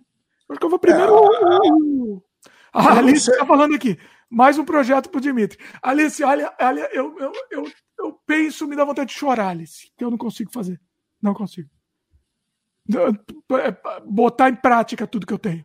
Não tem como. E agora eu estou fazendo o Surrealidade. Deixa eu contar aqui. Surrealidade indo a todo vapor, nosso jogo. Eu ia perguntar. Eu tive que chacoalhar. A coisa não estava saindo. Eu tive que chacoalhar. Não tem jeito. O que, que acontece? Quando não sai a coisa, o que, que a gente tem que fazer? O que, que a gente tem que fazer? Me fala aí. Ah, tem que chuchar, tem que fazer. Tem que fazer. Tem que fazer. Tem que fazer. Infelizmente, eu estava delegando, estava passando o pessoal, ó, vamos lá, vamos, pessoal, vamos, e, e coordenando, né? Mas delegando. Não vai. Tô com a mão na massa lá e tô fazendo. Tô fazendo sua realidade também. Então já estamos, tamo, tá bem legal. Eu peguei duas semanas para fazer. Eu, eu tenho feito há duas semanas, mão na massa mesmo, construir cenário, criação mesmo, na prática mesmo. Eu tô lá fazendo. E, e o, jogo, o jogo já teve um progresso absurdo. E isso, isso empolgou a equipe, né? Quando eles veem que a coisa começa a, a tomar forma, aí a equipe começa a empolgar também. Então, é, vai sair. Esse, esse, precisa tomar muito cuidado quando um projeto é de longo prazo, assim, e tem uma equipe, né? A desmotivação é uma coisa muito comum nessa, nessas ocasiões. É o projeto, qualquer projeto de engenharia, de, de cinema, de livro, de música. A coisa não anda, todo mundo. Ah, eu vou fazer outra coisa, não tenho tempo, não tenho tempo, e acabo não fazendo. Normalíssimo. Né? Mas foi isso que aconteceu, exatamente isso que aconteceu com a sua realidade. É, e aí, um, um, um, grande participante da equipe, Vini, beijo no coração pro Vini, ele, é, é, ele, ele é um é, ele tá desde o começo, né? E, e, e tá trabalhando bastante, bem legal. E ele via que as pessoas não estavam não tava rolando, entendeu? E aí ele ele meio que tava. Me, me falou depois que ele tava com vontade de sair tal do projeto, que viu que a coisa estava saindo. E aí me foi o red flag, né? Putz, não vai sair mesmo, não vai sair. Entendeu? Se eu não botar a mão na massa, literalmente eu ir lá e fazer, não vai sair. É. Então, foi isso. Aí falei, não, Vini, vamos conversar aqui, calma, eu vou fazer agora. Agora, agora mudou. Eu assumo isso. E eu tô falando, e Cíntia também, Cíntia, Cíntia, minha querida, ó, Cíntia aqui, ó, falando da Cíntia aqui, minha querida. É, eu falei, Jimmy, que se você mandasse animar todo mundo. Aí animou todo mundo, inclusive minha querida Cíntia, que também botou a mão na massa agora, né, Cíntia? Botou a mão na massa. Então, assim, para quem conhece a sua realidade original, vou até dar uns, uns spoilers. Pode dar spoiler? Eu tô, eu tô produzindo o mundo do consciente inteirinho, só que eu tô aumentando ele muito. Ele tá gigante, assim. Eu tô aumentando ele inteiro, o consciente. A Cíntia, para quem conhece a sua realidade inicial, tá fazendo o mundo dos sonhos também gigante. Gigantesco. Então, assim, tá ficando muito legal. Muito legal. E, e aí o pessoal começou já motivar, já começaram a fazer a mecânica de diálogo, já vi rolando. Então, assim, agora a coisa tá indo. A gente teve problemas com um cara anteriormente que, que. Vou falar, aqui eu vou falar, aqui, aqui é sem freio. Um cara anteriormente que era para ser o coordenador do projeto, que o cara, além de ser insuportável, era nazista de, de, de encher o saco de todo mundo, e chato, e, e, e, não rolava nada. E assim o projeto ficou parado por um tempo por causa disso. Graças a Deus o cara saiu do projeto e agora a coisa só tem gente legal na equipe. E a coisa tá rodando muito legal. Muito legal. Previsão de entrega, que todo projeto desse tipo tem que ter uma previsão de entrega. Deveria tem? ter. É, deveria. A gente está mirando se a gente consegue lançar alguma coisa, pelo menos, no pior, na melhor, pior das hipóteses, um demo, pelo menos, no ano que vem ter alguma coisa. Mostrar, com certeza, ano que vem a gente vai mostrar alguma coisa. Certeza. Agora, a entrega, vamos ver se a gente consegue ano que vem. É, vamos ver. É, é, tentativa, né? Vamos ver. A, Alice comentou aqui, a lenda do Vermes. Pois é, Alice. Vermes, uma das maiores frustrações da minha vida.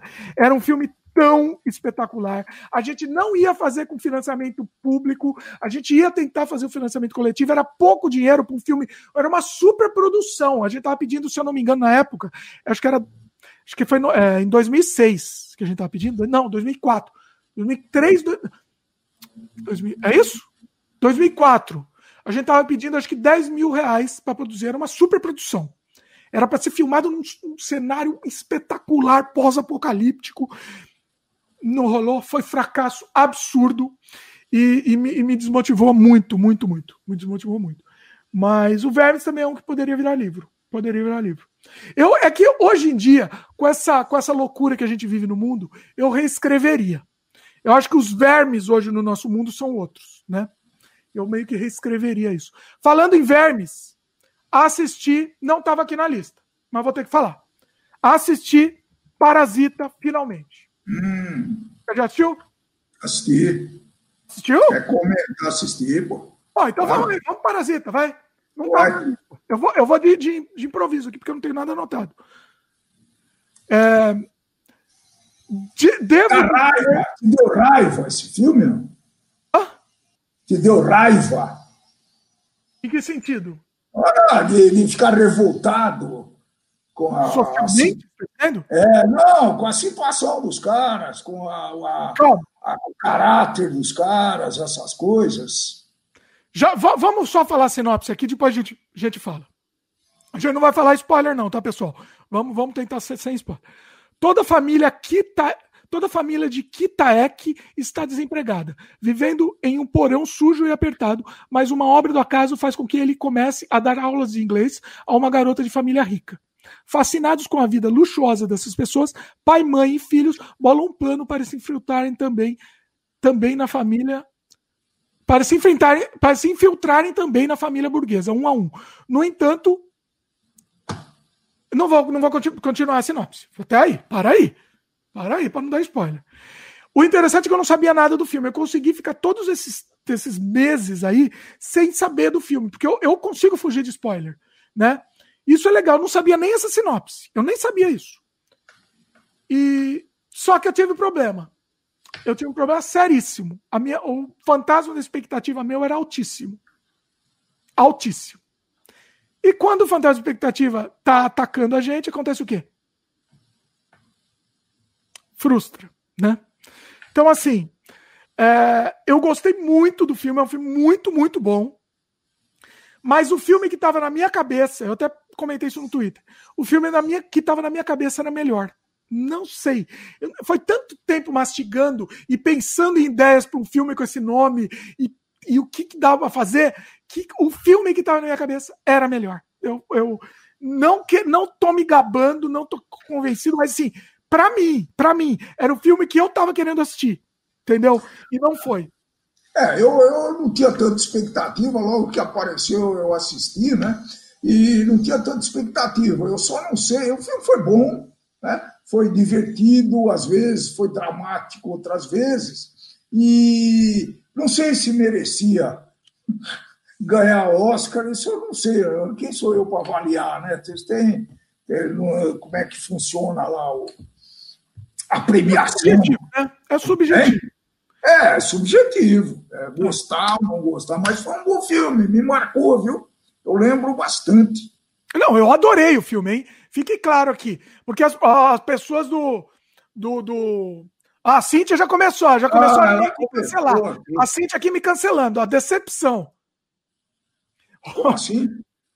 Mas é o seguinte. Não, não, não. Ah, a decepção que você não demorou para assistir. A decepção então. que eu falei que eu estava esperando mais o filme. Assim, foi muito tempo. Eu não, eu não, posso, não posso mais esperar tanto tempo para assistir um filme assim. Foi muito tempo e o filme que na minha cabeça eu estava traçando um paralelo com o meu Vermes. Entendeu?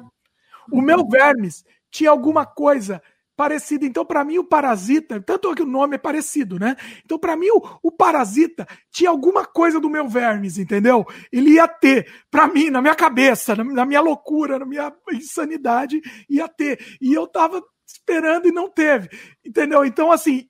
É mais. Sabe quando, quando termina um relacionamento fala: ah, o problema não é você, o problema é comigo. Foi isso, na verdade. Mas o filme foi excelente. Foi excelente. Excelente quebras de expectativa. Gostei muito né? Várias é. de expectativa. A gente acha que está levando para um caminho e, e, é... completamente. Não, né? eu gostei, foi um filme bom. Eu gosto, gosto muito dos elementos surrealistas. Não, foi, não foram tantos elementos surrealistas assim, mas tiveram alguns elementos. Muito bom. Uh, alguns momentos eu acho que o filme se perde em alguns momentos. A crítica social, eu acho que eu esperava um pouco mais da crítica social. Falaram que o filme era uma paulada social. Eu esperava mais. Esse é o problema. Entendeu? É, é, é, é, o problema foi a minha, a minha expectativa mesmo. Né? Ah, não, a Cintia falou que a decepção fui, fui eu que tive. Não, ela não esperava nada. Ah, tá. Não, achei que você teve decepção comigo, Cintia. Que eu, que eu esperava, esperava mais do filme. Mas assim, é um bom filme, tem que ser assistido, é espetacular. Uh, o, a Camila comentou aqui, ó, a Camila Lourenço. Também esperava mais por conta de toda a onda claro. de informações. Exatamente, Camila. Eu esperava isso também, mais um fator, né? A coisa vai escalonando. E quanto mais você espera, a dica é não espere tanto tempo para assistir filme, tá? Quanto mais você espera, a expectativa é maior. Esse é o problema. Né? Mas, ó, não, não, ó, é um filme espetacular. É um filme que vale a pena ser assistido, sim, tá? Fotografia linda, né? É, é um filme muito bom. Eu gostei. Muito, muito bonito. E, e, os subtextos, né? Os subtextos que estão repletos de subtextos e, e interpretações para muitas coisas. Muitas vale a pena você, vale a pena você até ler, ler uns comentários falando dessas, desses subtextos para você até digerir melhor. Eu não vou falar aqui para não dar spoiler, mas tem muita coisa, muita representatividade, assim, muito interessante. Vale a pena, vale a pena. O, o engenheiro Fabiano Alves comenta aqui. Também achei que Parasita era relacionado a algum verme. Não, eu não achei. Eu não achei, Fabiano. Para mim, ele era tinha a ver com vermes da minha história lá. Eu não posso falar que eu vou dar spoiler do meu vermes, que ainda vai sair em livro agora. Meu pai me plantou a semente do livro é. Não era bem verme, né? Mas tá bom, é isso. é, interpretação, é interpretação diferente, é isso. O parasita tem a ver com isso daí, a pessoa que gruda numa outra para é. Só que aí, esse parasita do filme é, tem a interpretação, a, a, interpretação rasa do parasita. Eu, vai dar spoiler aqui? Não, né? Não pode. Não, não, não. A interpretação rasa de quem seria o parasita. E tem os outros parasitas que é, que é essa segunda camada de interpretação. Que é quem, quem não está claramente. Não está claro quem são os parasitas do filme. Pode ser. Suave aqui, tá? Pode ser a família. Pode ser. Qualquer uma das famílias. Vai, pronto. Qualquer uma das famílias podem ser os parasitas. Para não dar spoiler, para ficar mais, mais neutro aqui. Estou é, pensando na segunda. Na primeira tá claro, mas na segunda eu estou pensando porque faz bom tempo que eu assisti esse troço, hein? Nossa Senhora. Eu, acho que agora, eu vou começar a assistir agora os outros de Oscar também, de, de, de outras coisas, vou começar a assistir. Até o próprio Coringa. Coringa eu vou assistir também. Coringa é bom, já assistimos, já falamos também. Como a minha expectativa é baixa, talvez eu goste. Nós falamos do Coringa também. Sim, pois é. Mas é isso, é isso, moral da história. Vale a pena ser assistido e é um filmão, filmão incrível. Não vá com a expectativa muito alta, como eu, que aí você vai curtir melhor. Eu acho que vai curtir melhor o filme. Você vai gostar de qualquer jeito, mas eu acho que você vai entrar melhor na história, né? É isso? Isso. Quer... Vai o seu aí que você já falou antes? Já que falou, é melhor falar. Eu vou falar do filme, para variar, antigo, mas que teve um remake atual. Né? É uma história bem conhecida que é Papillon, ou Papillon. Né? E... Netflix, Netflix. É... Não, acho que não. não sei onde é que eu achei isso, se foi no. Não sei. Não, Você não quer ler uma sinopse? Quer que eu leia? É... Eu leio. A sinopse. Tá no Netflix? Tá no Netflix. Qual, de, qual é o remake? O novo, o remake. Ah, tá. Então, eu, eu quase isso que é bom você me falar aqui para ver se vale a pena ou não. Eu vou, você que vai me, você que vai me vender o filme. Tá bom. Na década de 1930, Papillon é acusado de assassinato e condenado à prisão perpétua. As regras da prisão são claras. Qualquer um que tentar fugir é punido com dois anos de solitária. Mas isso não é o bastante para assustar Papillon. O filme original, inclusive, é com o Dustin Hoffman é, e o Steve McQueen. É, filme de 1983. Esses caras roubaram mesmo, né? Caras, os dois são, principalmente o Dustin Hoffman, fez um papel maravilhoso, né? Foi o Oscar, né? É, boa pergunta. Não sei. Mas então, aí é, esse filme teve algumas particularidades, né? Que é um filme de, o original de quando 53. E é um filme bem 53. Foi muito famoso? Na verdade, isso foi originário. Não, acho que o livro. Acho que foi um dos casos raros que o livro veio depois do. Não. Não, é, tem um livro e tem os dois filmes. Então eu comecei a ler o livro, mas aí eu, eu parei no meio do caminho, né? Falei, não, mas já assisti os dois, já...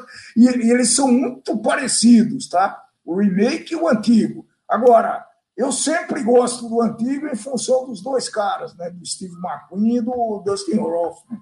Fica né? difícil, né? Fica difícil a gente bater, bater de frente. É, não, é muito, é muito. É, o cara, esse Dustin Hoffman, para mim, é um dos melhores artistas. É, não, não faz filme ruim, esse cara. Tá? Foi cancelado, coitado Dustin Hoffman foi cancelado, você sabe, né? Ah, é? Por quê? Foi, tá execrado. Foi, ah, é? uma persona não grata agora. O louco. Mas o que, que ele fez?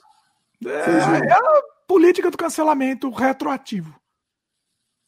E a, a, essa prisão era uma coisa terrível, né? É, na Guiana Francesa, então os franceses, para se livrar dos caras mais perigosos, mandava para essa, pra essa é, prisão, né? Que era muito tradicional na época, só tinha gente boa, entre aspas, lá, né?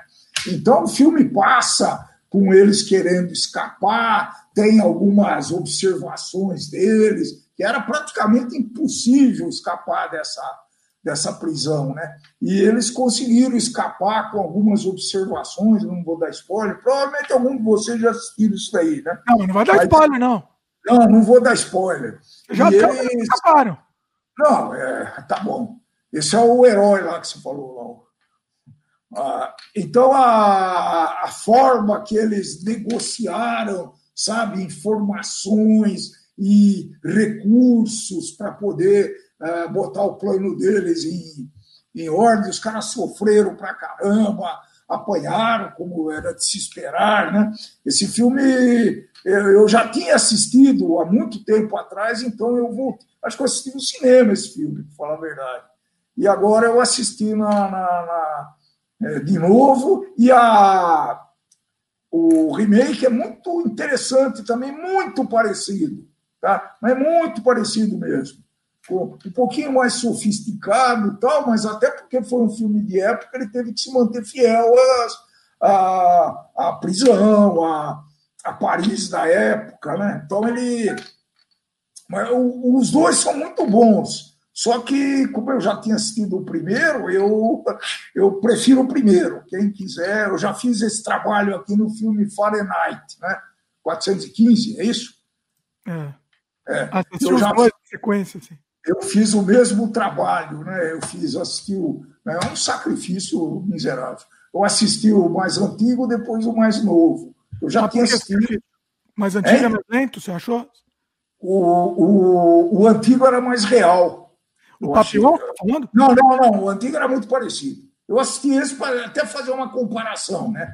Para comparar, para ver se eles eram fiéis e tal, né? E, e o que é mais incrível, né? Parece que o verdadeiro Papillon, que não era o Steve McQueen e o outro cara lá que fizeram o papel do Papillon, ele morou, morou e morreu no Brasil. Olha. Né? É, é uma coisa que eu não sabia. Então eu fui, é real a história, né? É real a história. A, real, a história é real. Tá? E o Steve McQueen parece que ele se que ele assume, que ele, que ele comprou o papel do Papillon, né? Ele não era, não era ele, né?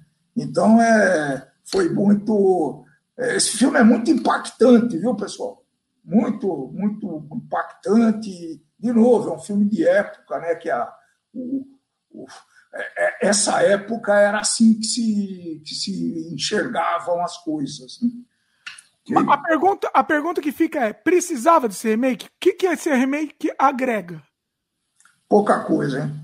Eu, putz, eu acho que nada.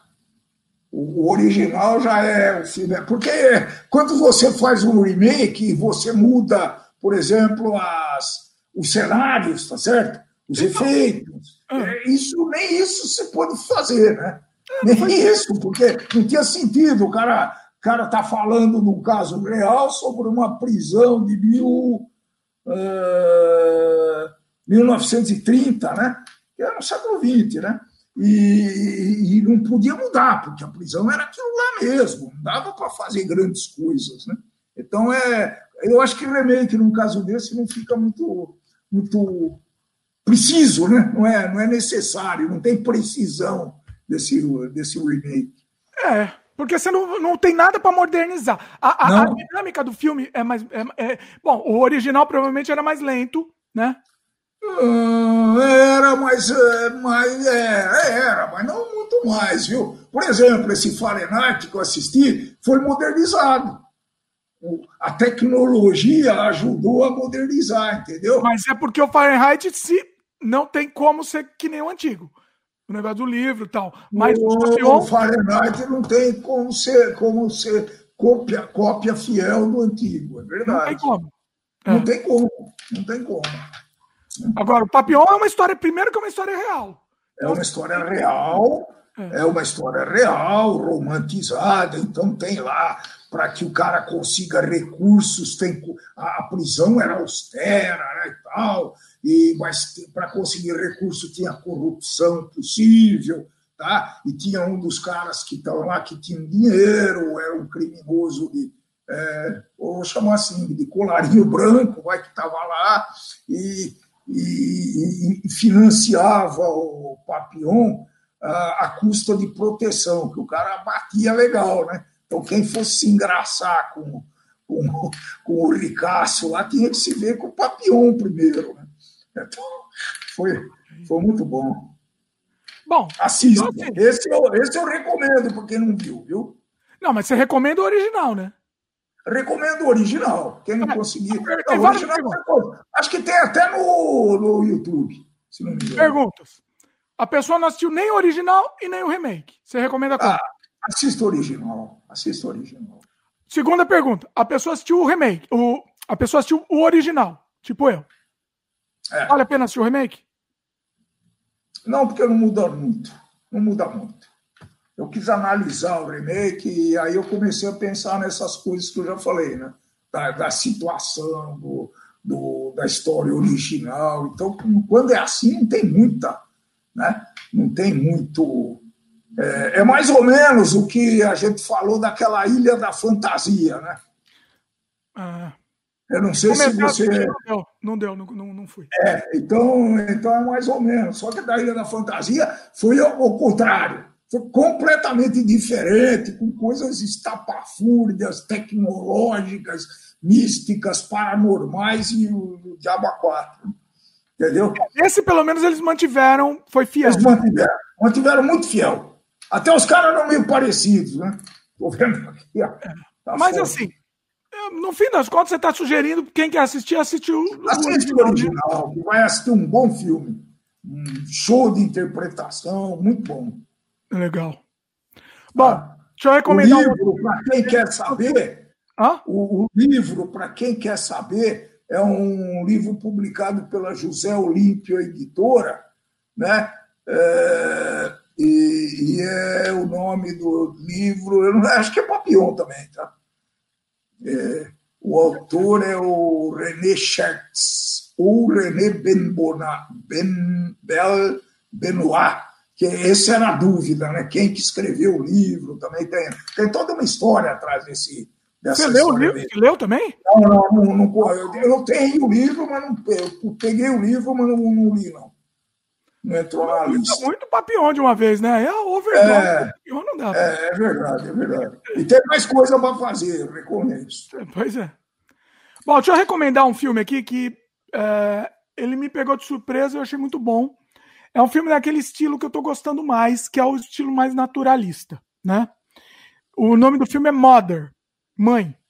Só que não é a mãe, aquele filme surrealista que, que todo mundo ficou falando. É um outro filme, é um filme japonês. Ah, mas nós já falamos, nós falamos do surrealista mãe, né? Ah, não. Nós já falamos desse filme. É outro. Tá bom. É outro filme com o mesmo nome. Só que esse filme é japonês de 2020. É de 2020. Está disponível no Netflix. Um, deixa eu ver a sinopse aqui, peraí. Cadê a, a sinopse? Estou só em sinopse em inglês aqui. É uma mãe solteira que, que tem o, o filho dela, o Shuhei, uma mãe solteira lá no Japão, né? E que tem o filho, o filho Shuhei. Uh, ela, ela é meio mendiga, tal, meio, meio perdida na vida, né? Vai para prostituição eventualmente e tal, e conhece o, o Ryo, Ryo, né? Um outro cara também que é uma desgraça também, tranqueira. Ela só arruma tranqueira para a vida dela, né? E e, o, e, e, e a única pessoa que o Shurei, que é o menino, consegue se relacionar é a mãe dela, que é a Kiko, né? E aí, não leia mais nada, tá? Porque eu fui ler a sinopse do Netflix e me deu um puta spoiler absurdo que estragou a minha experiência do filme. Estragou. Não leia mais nada. Basicamente, é uma mãe desregrada que tem um filho lá que vive tipo mendigo lá no Japão e perdida na vida, entendeu? A desgraça, só desgraça. E é uma história real, hein? História real. Isso é interessante. Uh, só que aí acontece uma coisa, bem quase no fim do filme, que na no maldito sinopse do Netflix eles falam o que acontece.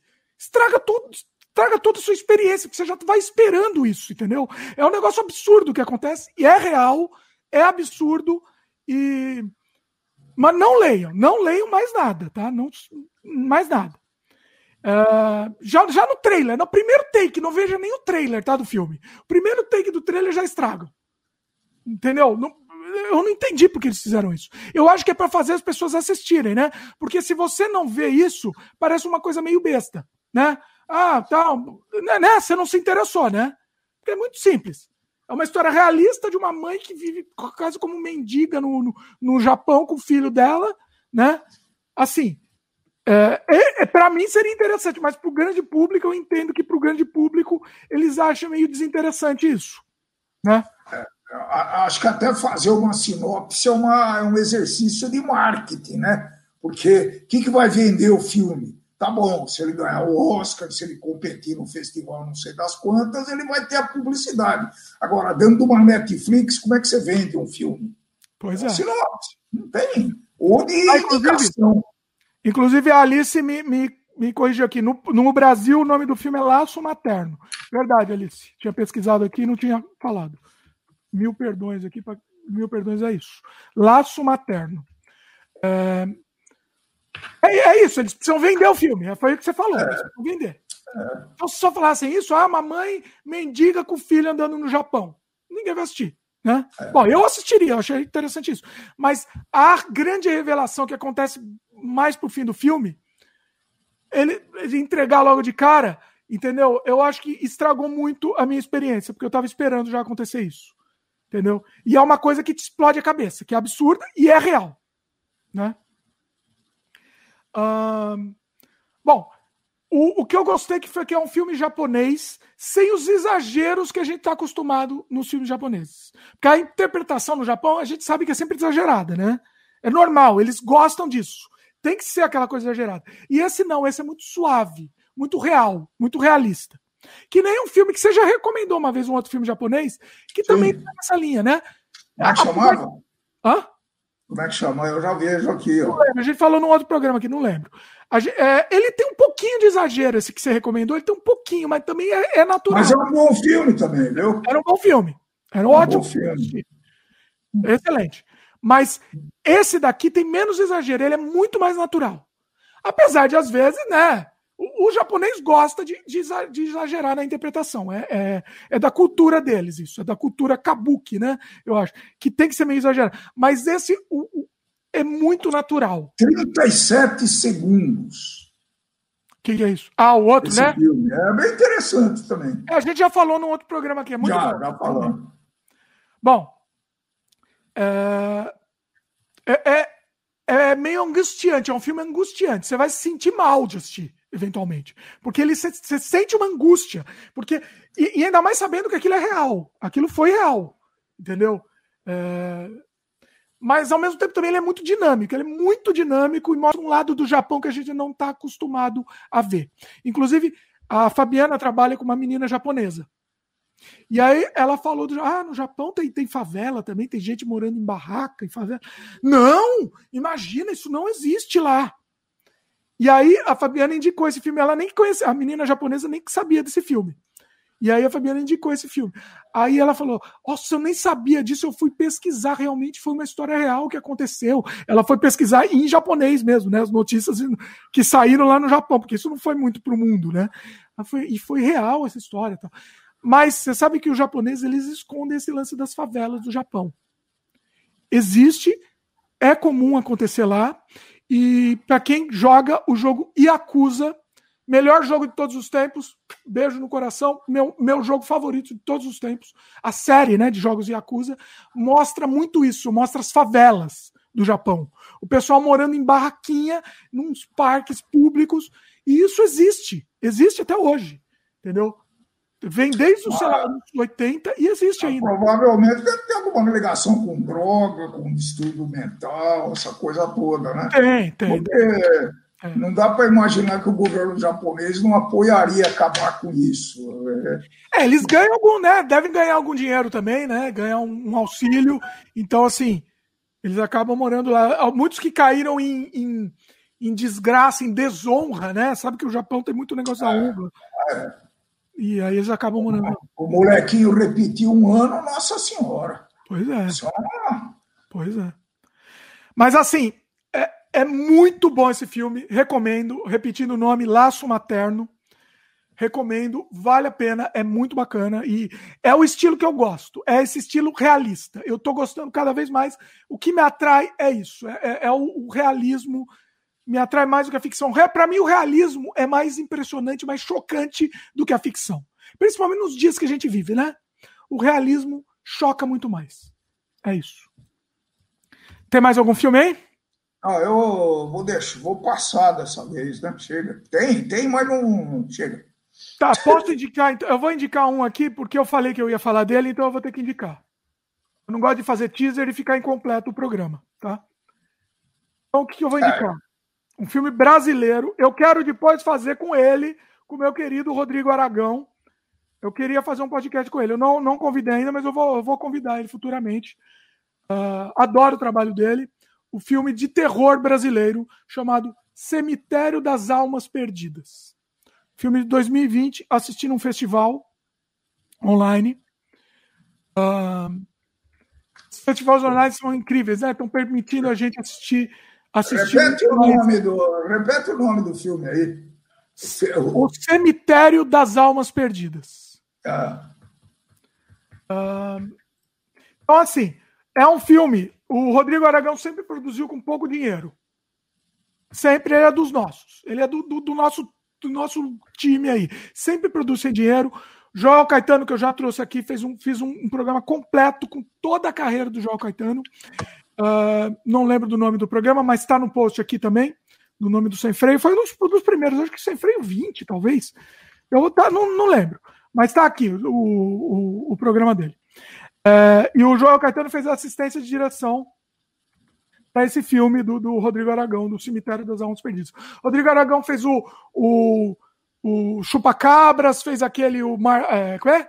Mar Negro, Mangue Negro, que é o primeiro mais conhecido dele, o Mangue Negro. Então, assim, ele faz filme de terror, só que com brasilidade.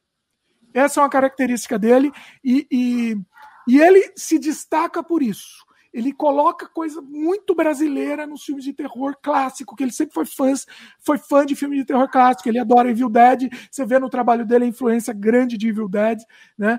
E, e aí, assim, esse filme foi um dos primeiros que ele fez com uma verba um pouco maior. Não foi muita.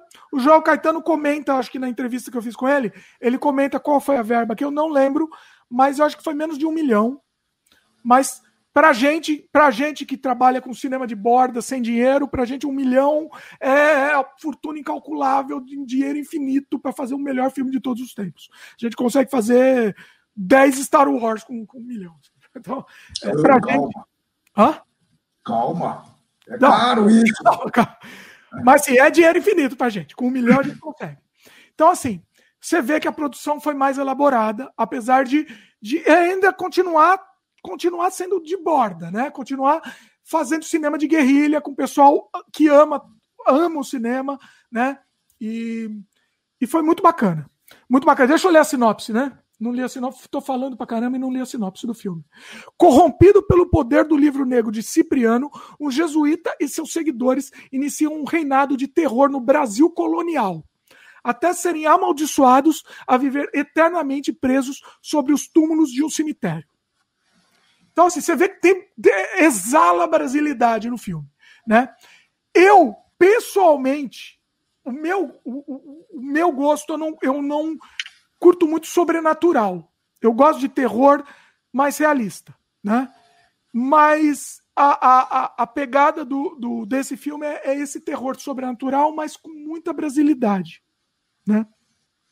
Uma um, uma referência, por exemplo, tem o Circo dos Horrores, tem uma caravana que vala com o Circo dos Horrores levar para as pessoas um show, um show de terror, né? Um show circense de terror, tal. Eu acho que é até uma referência ao Circo do, do Aragão, que ele tinha esse, esse circo, esse circo dos horrores, ele fazia isso daí, né? Essa caravana, tal. Então tem, tem, tem essa, essa brasilidade, tem os índios brasileiros retratados também legal, é, de, de, uma maneira diferente do que a gente está acostumado. Tem um, um, elenco muito grande pro, também para o que o Aragão está acostumado a fazer. Né? Efeitos práticos de terror, tem muito gore, muitos efeitos de terror, né? e práticos, sem, sem muito CGI, sem muito efeitos de computador. Uh, e parece mais caro do que ele é de verdade. O filme, quando você assiste, você acha que custou muito mais do que, do que realmente custou, né? Isso é muito bom, né? Significa que o, o cineasta, diretor, etc., passou muito, foi muito eficiente, né? Pois é. Então, para fazer o filme bom, barato e que dá a impressão de que gastou, é bacana isso. Esse vendeu, viu? Vendeu. Tô vendo, olha, tô vendendo, olha só. Vendeu, a, vendeu. A fotografia é muito bonita. A fotografia vendeu, é muito vendeu. bonita. E tem flashbacks, os flashbacks no tempo, né? Tem essa questão. Então o filme ele, são quase, quase como se fossem dois filmes em um que se entrelaçam. Entendeu? Isso é interessante. Ele tem uma parte no passado do Brasil colonial, depois tem uma parte no, no interior do Brasil agora no presente. Então isso é, é um, uma brincadeira legal que fica rodando esses flashbacks em, em vários momentos, assim, né? E um destaque para o cemitério criado para o filme. Ele criou um cemitério inteiro, colonial, para o filme. É, herança do nosso querido Mojica. Né? O Rodrigo é, Aragão. Eu ia falar, né? Eu ia falar qual a ligação disso com o Mojica.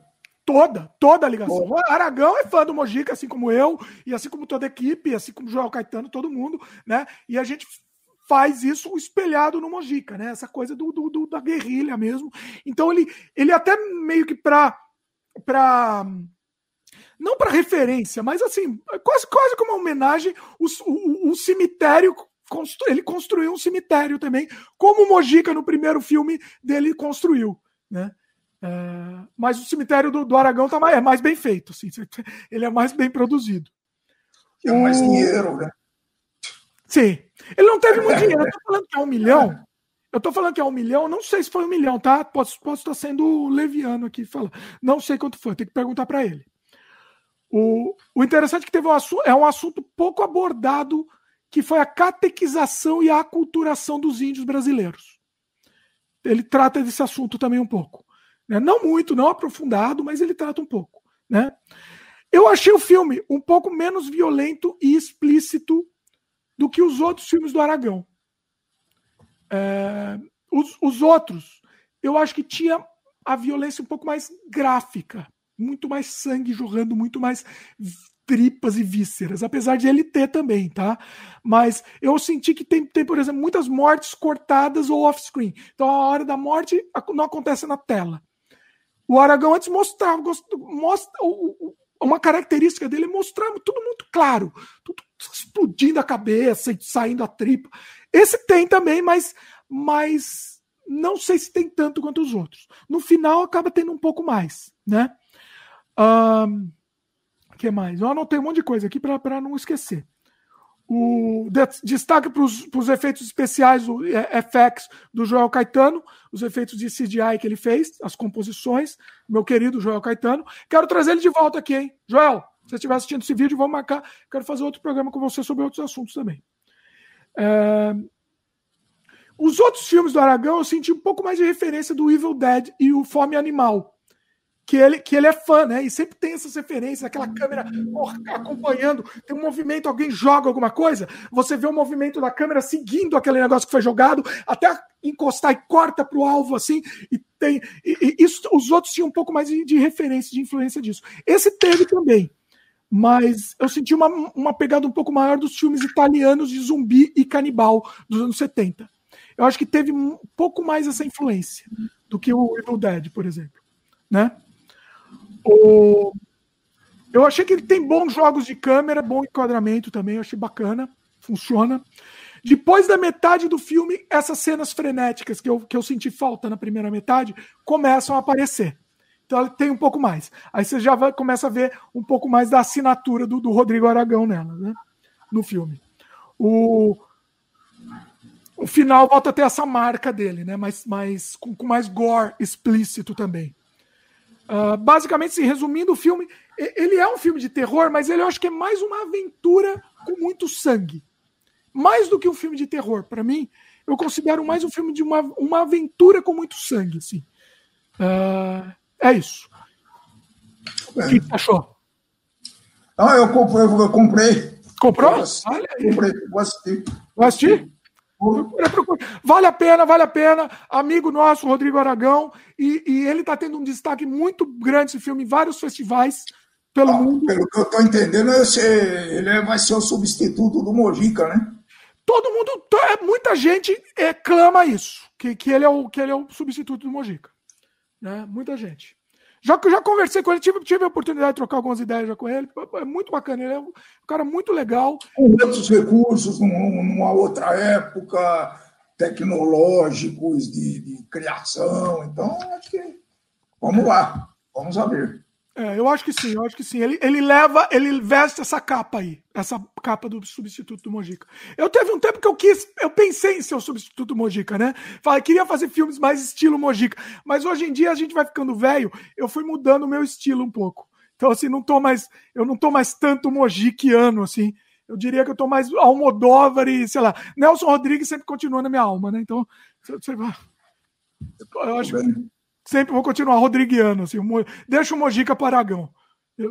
Deixa para Aragão que ele, que ele vestiu essa capa. Mas é muito bacana, recomendo. A Alice falou que vou ver esse cemitério aí que parece bom. É, vale a pena, vale a pena, Alice. E, e para a gente, e a gente prestigiar, né? Filme brasileiro feito com amor. É feito com amor. Basicamente, é feito com amor. Pessoal, todo mundo que está na produção, você vê que é um trabalho que todo mundo empolgado, né? Eu quero muito um dia fazer um trabalho com, com o Rodrigo Aragão. Eu quero muito fazer. Vamos, vamos. Gostaria muito. É uma, é uma coisa que eu quero, quero participar de algum projeto com ele. Vamos ver se isso rola. A Alice perguntou se a gente viu a série Desalma.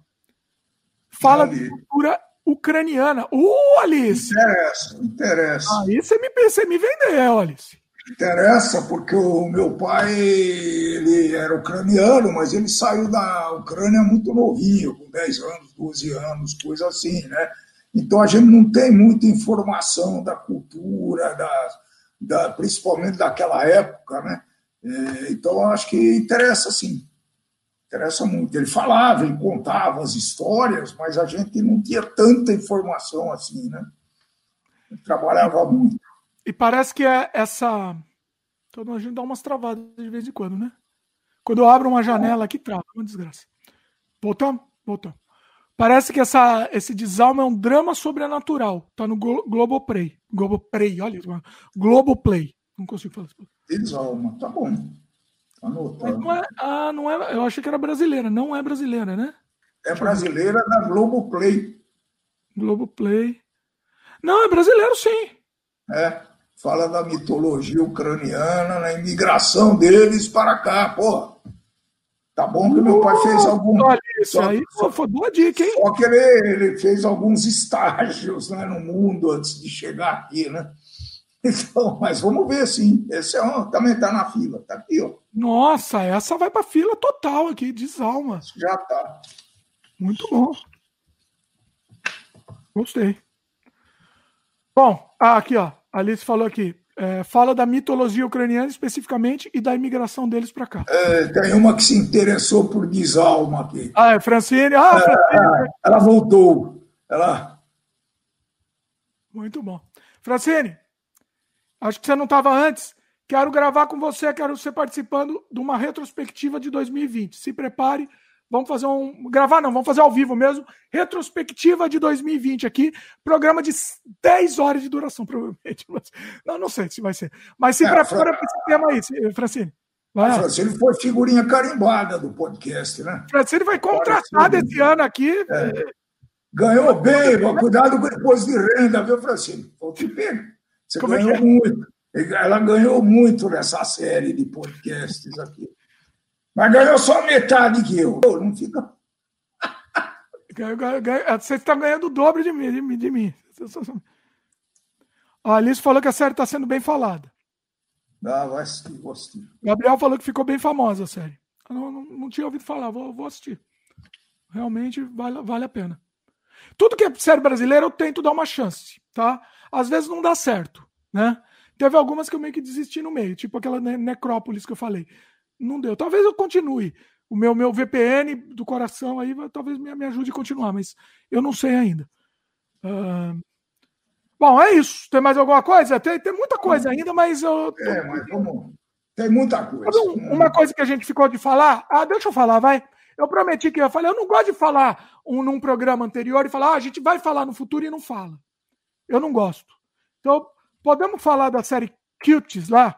Aquela série que deu a polêmica? O que você acha? Eu não, não, assisti, não vou poder ajudar, não. Filme, filme francês. Ah, Cuties. Vai, vamos falar, vai. Vamos falar. Vou falar dessa série que deu a polêmica. Estou perdendo o hype aqui, que estou falando fora do hype. Uh, a Farcene falou que está preocupada com o imposto de renda é. o imposto de renda que ela ganhou muito esse ano participando aqui. Ela falou que está dentro da retrospectiva. Já se prepara, Fran. Vai, vamos ter a retrospectiva de 2020. Isso aí vai ser, vai ser incrível. Bom, vamos falar da série do filme. Vamos falar do filme Cuties, aquele filme que deu aquela polêmica absurda com as meninas lá, é, filme francês. Uh, em português chama Lindinhas a tradução. Acho que eu assisti, viu?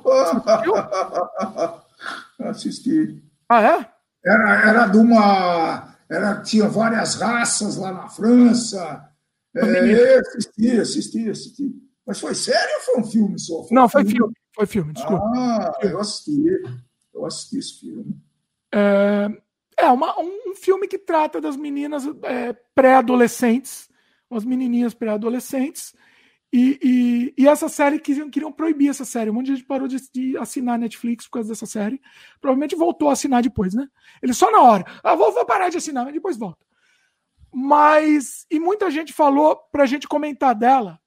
E eu falei: não, não vou opinar ainda, eu tenho que assistir para falar, né?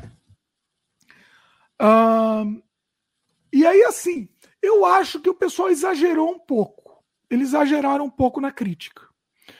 Uh, é um filme que mostra o processo. Eu não quero, não vou fazer sinopse. Faz sinopse para quem não viu ou não? Ah, faz, faz sim. Faz sinopse.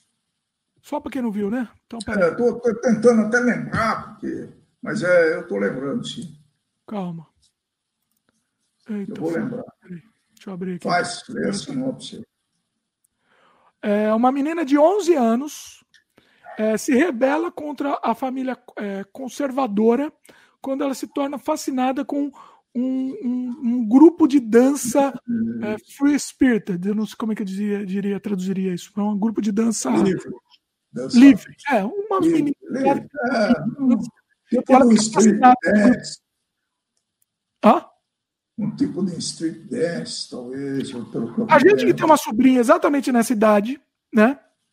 É. A gente fica com medo desse, desse filme. Esse filme, para mim, ele me deu medo. Eu não, eu não, não acho que tem que ser proibido, não acho que tem que ser. Me deu medo de saber que isso acontece. Só por isso. Não por terem feito o filme. O que, que você acha? É, tô, tô, tô, eu não estava preparado, mas acho que sim, tem, tem situações entre as adolescentes lá, né, que, que, que, que geram alguma preocupação, né? É, é, é que você marcou aí. Eu... É assustador. É um filme assustador. É. é. Mas não pelo filme existir. Eu acho que o filme tem que existir, porque o filme é uma crítica a isso. O filme é para provocar. Entendeu? O filme é para tocar a ferida mesmo. Ah, existe isso.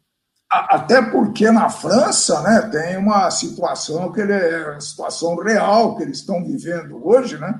Que eles foram quase que obrigados a absorver os imigrantes que eles entre aspas, exploraram, eles colonizaram durante séculos e séculos e séculos. Né? E aí a, a, vem a, o, pagamento, a conta vem. Está aí, agora está, e eles estão com alguns problemas sérios. Né?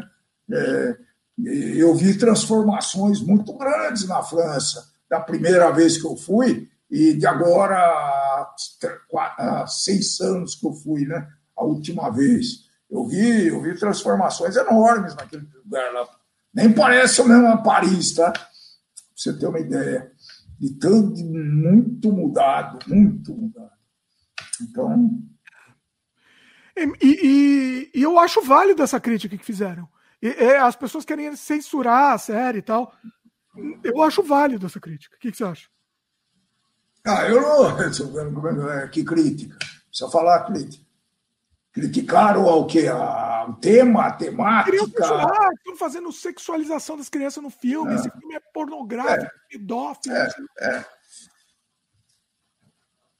Não, é. entendeu? Não. É um filme para criticar isso. Eu acho que não chega a isso também, né? Acho que não. Não sei, não sei, não vou falar. Eu não sei, assim, para mim é um filme que mostra a mentalidade infantil.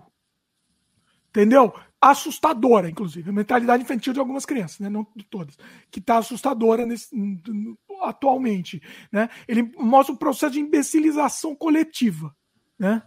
Uhum, é. pessoa, assim, e, e, e, a imbecilização coletiva de quem criticou também o filme, porque o, é um, um filme não pode mais provocar. O filme não pode mais Entendeu? É, é, qual é o limite da provocação e o limite do, do abuso, do passar dos limites, passar da conta, entendeu? Você está falando que o futuro do cinema vai ser uma, um simples entretenimento e não vai servir para reflexões. Bom, já está quase né, acontecendo já, né? É, já está quase. Não tinha pensado nisso, mas acho que sim, né? E quem sai fora desse roteiro, desse padrão, tem muita crítica, é muito perseguido. Né? Não, Se você sair fora sem, sem pisar a mão na ferida, como Parasita, por exemplo, é uma coisa. Que ele não, to, ele não ficou mostrando, entendeu? Esse daí, ele foi mais explícito em mostrar, entendeu? O, o, Cutes aqui, lindinhas, e foi mais explícito em mostrar a menina, menininha de 11 anos sexualizada, por exemplo, entendeu? E aí ele já recebeu a porrada, entendeu? Eu entendo o motivo, mas eu acho que, que isso é muito complicado. Porque a função do cinema é provocar. Também, uma das funções. Né? Vou dar um exemplo aqui prático. Você lembra daquele filme Christiane F? Sei. Como que era o. Drogada, do, drogada e prostituída, alguma coisa Acho assim. Que era 13 anos, né? Drogada e prostituída. É. Alguma coisa assim. Agora, agora, essa discussão nós já fizemos, não chegamos a conclusão no outro podcast, né? Até onde vai a liberdade? É irrestrita? Essa é uma pergunta, tá? Porque tem gente que não está preparado para receber aquilo e às vezes não tem nem condição de da escolha, falar, não, isso eu quero assistir, isso eu não quero. Né? Ué, entendeu? Você pode não assistir. Você nada, você, é, pode, pode, mas hoje em dia com a olha, olha, olha a situação. Hoje em dia com a com essa divulgação, com essas informações dadas aos borbotões, né? É, como que o Eric, por exemplo, você vai conseguir controlar tudo que ele assiste? Não. Então. Não dá. Por isso então, você, tem, você tem que dar educação, né?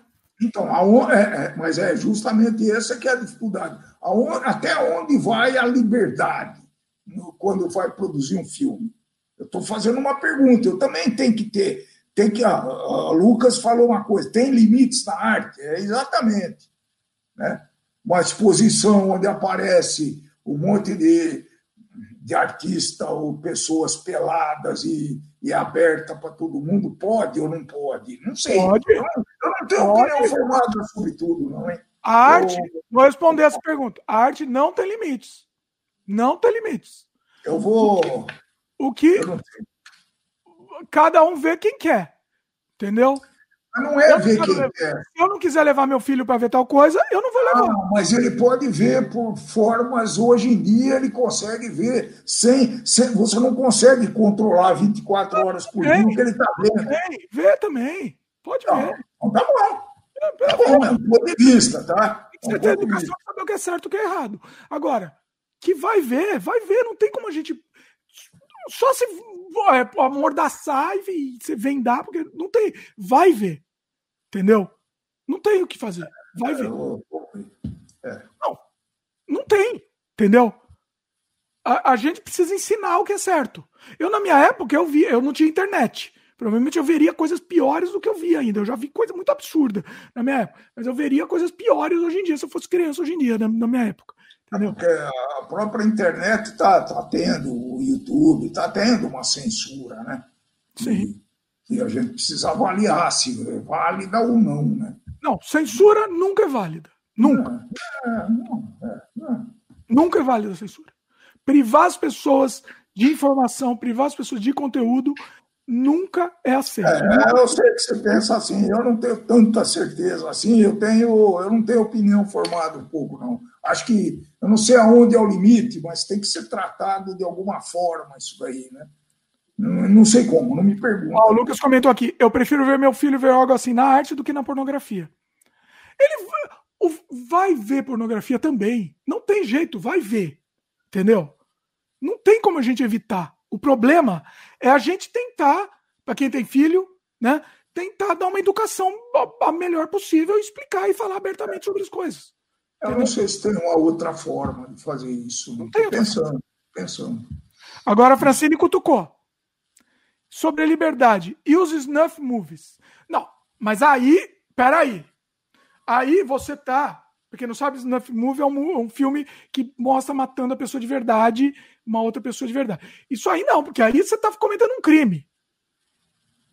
Quando eu falo que na arte vale tudo, até o limite do legal do crime, hein? pelo amor de Deus. Ah, ah, ah, aí você colocou numa outra plataforma, né?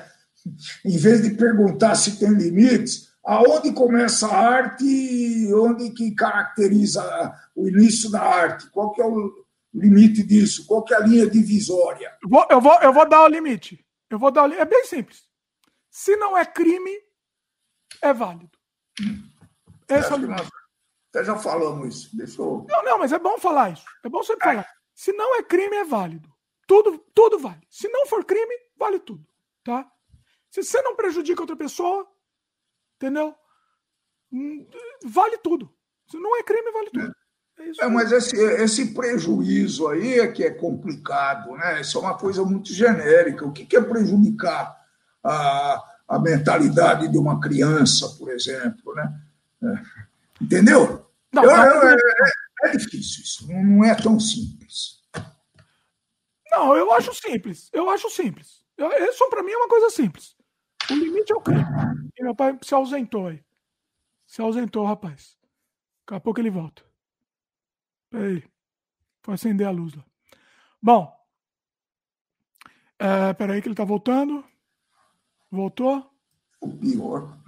Piorou. Acendeu a luz piorou. É a vida. Eu vou apagar. Eita, nós. Rapaz, vai apagar a luz, rapaz. É... Francine comenta aqui. Se eu gravar na Polônia e divulgar num país onde não é crime. Ah, tá. Porque é o que o, o Lucas comentou, né? Snuff movie envolve crime. Se a, a arte incita um crime, continua sendo arte. Ele está fazendo a mesma pergunta que eu, né? Não, não. Incita uma coisa. O que, que é incitar? Né? O que, que é incitar? É, está tá falando mais específico ainda. É bom? Bom. Tá, vamos pra... tá. então vamos, vamos voltar para esse filme, então. Então vamos voltar. Esse filme tem as meninas lá meio seminuas. Uma menina de 11 anos. Né? É... Que inclusive que inclusive em alguns momentos o filme ele é pesado, mostra algumas coisas que, que, que incomodam. Isso pode gerar algum gatilho em alguém que já tem uma propensão a, a, isso? Aquela palavra, eu falei uma vez a palavra, não pode falar, viu? Essa é uma outra palavra que o YouTube bloqueia, tá? P-E-D-O-F, sei lá, já sabe. Essa palavra não pode ser falada. É, a, a Francine colocou aqui uma coisa muito importante, né? O que é crime? Ela comenta aqui, ó. Depende. Se eu gravar na Polônia e divulgar num país onde não é crime. Tá falando o quê? O snuff? Na Polônia eu não posso matar uma pessoa também. Fazer um snuff movie na Polônia não posso não, matar. Mas, é, você tá falando em matar. Eu não, nem chego a tanto, né? Eu, eu não sei se precisa ah, ser tanto. Posso, desculpa. É, é um crime. Como é que é? Essa palavra que eu falei não pode falar. o YouTube também tá, bloqueia, gente. Que desgraça, né? Que vivemos numa censura do inferno ele devia deixar falar a palavra. Aí se, aí, se ele vê que a palavra, se você usou ela num contexto que não pode, a gente está analisando o negócio, não pode falar. Entendeu? Olha, olha o nível que a gente vive. Bom, enfim. Tá bom. Muito bem. Isso aí é legalizar. Por exemplo, no Japão a gente sabe que é mais legalizado algumas coisas. Então os mangás são feitos tudo com menininha de 11 anos. Os hentai, né? Que lá pode. É isso? É complicado. É, é, é uma questão mais complicada né? Fumar maconha. Nem sei se é crime no Brasil hoje. A aí, aí, aí passa do outro limite. Apesar de ser crime, criminalizado no Brasil, você está fazendo. Você está só fazendo para você. É, então, assim, é a questão é que se você só faz para você e isso prejudica você, né? Mas aí vai abrir outro, outro leque de, de, de questão, né? Se a pessoa comete PO, P, ah. PDO, né? Ela se ela não está não tá praticando e está só fazendo. Pra... É muito complicado, hein? É, é, por isso que eu te falo. A, a cabeça, como diz um amigo meu, deu um. Deu um. explodiu. Né? Acabou. Complicou. Errou. Complicou. Pronto. Tá aí, vamos deixar essa dúvida no ar aí, mas é uma, é uma acho que nunca ninguém vai. Tá. Eu, eu vou só para suscitar em cima desse debate do filme aí, do, do Cute da Lindinhas. O, nos anos 90, quem não lembra das menininhas dançando na boquinha da garrafa? Criancinha de 10 anos, criança de 5 anos dançava na boquinha da garrafa. Quem não lembra disso? Nos anos 90. Ó, a Francine tá aí, ó. Tá esperta, Francine. Pronto. Exemplo da Francine. Matar mulher por traição não é crime em alguns países. Grava um snuff nesse país. Apedrejar a mulher por traição, né? Matar pedrejar. É, mas apedrejar é pior, né? Apedrejar é, é, é muito complicado isso. É muito complicado. Tá vendo? Tá vendo? É, e a boquinha da garrafa nos anos 90, uma criança de 5 anos, não era crime. Mas era, já era moralmente, já era imoral, imoralmente absurdo isso. Eu me lembro até hoje de, de, de conviver lá com algumas pessoas lá de, de, de que colocavam as criancinhas de 5 anos para dançar boquinha na garrafa e eu ficava putíssimo, eu quebrava muito pau, mas assim, mas eu ficava muito bravo, entendeu? Como que podiam aceitar aquilo? E, ah, tá bom, mas é engraçadinho, entendeu? Então você vê que a, você vê que a, é, é flexível, a moral é flexível, entendeu? É flexível. Eu jamais, eu jamais deixaria um filho meu fazer um negócio desse, entendeu? Aí, ó, você está censurando, Aí, né? Você está censura, você está censu, tá censurando. Não, eu não deixaria um filho meu fazer. vai, tá, então vamos um exemplo. Se eu fosse produzir um filme, se eu fosse produzir esse filme, eu não produziria. Eu não produziria. Aí. Gostei que o filme cutuca ferida. Gostei. Eu gosto de cutucar ferida, adoro. Essa é uma ferida eu, eu gosto até de cutucar essa ferida, eu poderia cutucar. Mas eu acho que não, eu não faria um filme com criança. Eu dirigindo um filme com criança nessa situação. Eu não me sentiria bem em fazer isso. Agora, eu respeito quem teve a coragem de, de fazer isso e cutucar essa ferida. Respeito. Entendeu? Respeito e, e eu acho válido cutucar essa ferida. Entendeu? É isso. Bom, muito bem. É isso? Nossa, passou rápido, hein? Foi gigante nosso programa aqui. Só não batemos o recorde, mas foi muito bom. Estamos quase no recorde. Está entre os recordes aqui, mas foi, foi, foi legal. Foi muito viajante esse aqui. Foi muito. Nossa, foi muito dinâmico. Assim que é muito bom. Nós fizemos o podcast quase que interagindo com o, o pessoal, né? Foi muito é. bom. Isso aqui foi fantástico. A Francine comentou que aqui, infelizmente, a moral é flexível. Pois ah. é. É. E a moral de acordo também com os seus interesses políticos também acontece muito, né? É flexibilidade de acordo com o seu interesse também. Então é muito complicado isso, muito complicado. Ó, comentário aqui do Lucas. Diferentes culturas vão encarar essas questões morais de maneiras diferentes. Por a arte ser globalizada, não tem como delimitar o que é correto ou não sem passar por cima da moralidade de uma nação.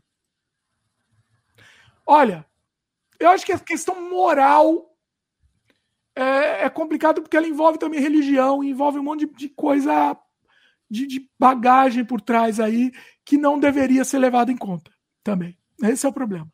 Né? É, a religião influir na moral, eu acho complicado. Mas a gente não vai falar de religião hoje. Né? Hoje vamos. Muito bom. O do outro podcast, eu, a Francine e o Marcelo tivemos um quebra-pau homérico sobre religião. Foi um negócio absurdo. Ainda bem que eu não participei, hein? Não Ainda part... bem que eu não participei. Para quem não viu, depois eu contei no Twitter. A gente teve um programa de mais de três horas. Foi também o mais longo de todos. E aí, depois que eu desliguei, a Francine teve que sair, que ela tá desesperada lá sair, mas eu e o Marcelo continuamos por mais uma hora faz... conversando em off depois de ter desligado. O negócio foi desse nível, só para vocês terem. Esse que eu queria ver. Essa conversa em off, né? É, pô. Essa conversa aí fica, ficou fora. Essa, essa teria que ter freio. Tá bom, então. Então vamos voltar logo, né? Glaudston comentou que foi um dos melhores e mai... É, um dos maiores e melhores sem freios. Tá falando desse ou do outro, Glaudston? Não, não sei qual que ele tá falando. Acho que é desse. Alice falou que pôr do sol no sem freio. Ali. É verdade. Camila Lourenço comenta: interesse político e cultural. Lucas ainda tenho pesadelos com essa live. Qual das lives da religião, Lucas? Aquela foi bonita, hein? Eu vou falar a verdade. Eu falei, será que a gente passou do limite? Aí eu fui, eu fui ouvir de novo, com ouvido crítico, ouvir o programa inteiro para ver. Na verdade, eu escuto todos, né? Eu termino aqui eu já boto para escutar, porque eu adoro escutar. Eu adoro escutar o sem freio, por isso que eu gosto de fazer. Eu fui escutar, falei, será que a gente passou o limite? Será que eu vou ter que censurar, cortar alguma coisa? Não, tá lá, tá tudo. Ó, vai assistir lá, porque a conversa inteira não censurou. Adorei a conversa. Aí depois eu fui falar para Francine no, no WhatsApp. Ó, assisti inteira essa a briga lá, foi lindo, adorei, e temos que brigar mais.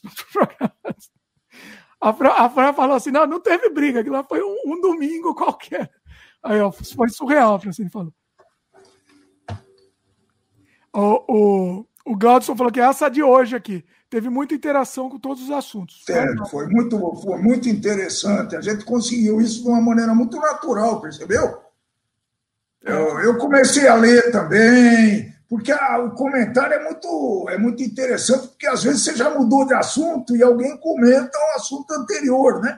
E essa vez não, parece que teve continuidade, foi muito bom. Pois é. O... Inclusive, eu estou numa dúvida, pessoal. Eu estou numa dúvida de que caminho seguir no sem freio. Eu gosto de todos os caminhos. Mas eu estou em dúvida de pegar um tema principal, que nem foi na semana passada, 95 do The Doors, e só esmiuçar esse tema, ou fazer essas, essa conversa absurda de um trem desgovernado mesmo, sem freio. Aí, entendeu? Eu gosto dos dois. Eu, eu não sei, eu não sei o que fazer. Porque, como em termos de busca, o pessoal acha mais fácil quando a gente pega um tema, né? Sei lá, The Doors. É fácil, tô, tá falando só sobre The Doors. Aqui não, aqui é muito difícil a gente indexar isso. Isso resolve você picando esse 3 horas e 16 minutos de sem freio né, em vários temas que a gente tratou aqui. Quantos temas a gente tratou aqui? Infinitos. Eu anotei tudo. Então, mas pega os mais relevantes e destaca lá num. Como é que você chamou de minicast de dois. Não, cortes, agora cinco, chamou de cortes também. É cinco minutos, cinco minutos, sei lá eu, né? E, mas eu, eu, pessoalmente, eu gosto mais desse daqui, até porque dá para a gente extravasar, dá para a gente discutir tudo isso. Ele é menos uh, formatado, né? ele é menos fechado. Né? Eu, eu acho que é mais natural, é isso. Tá eu gosto também, é mais, é mais é descontrolado mesmo, eu, eu, acho divertido também.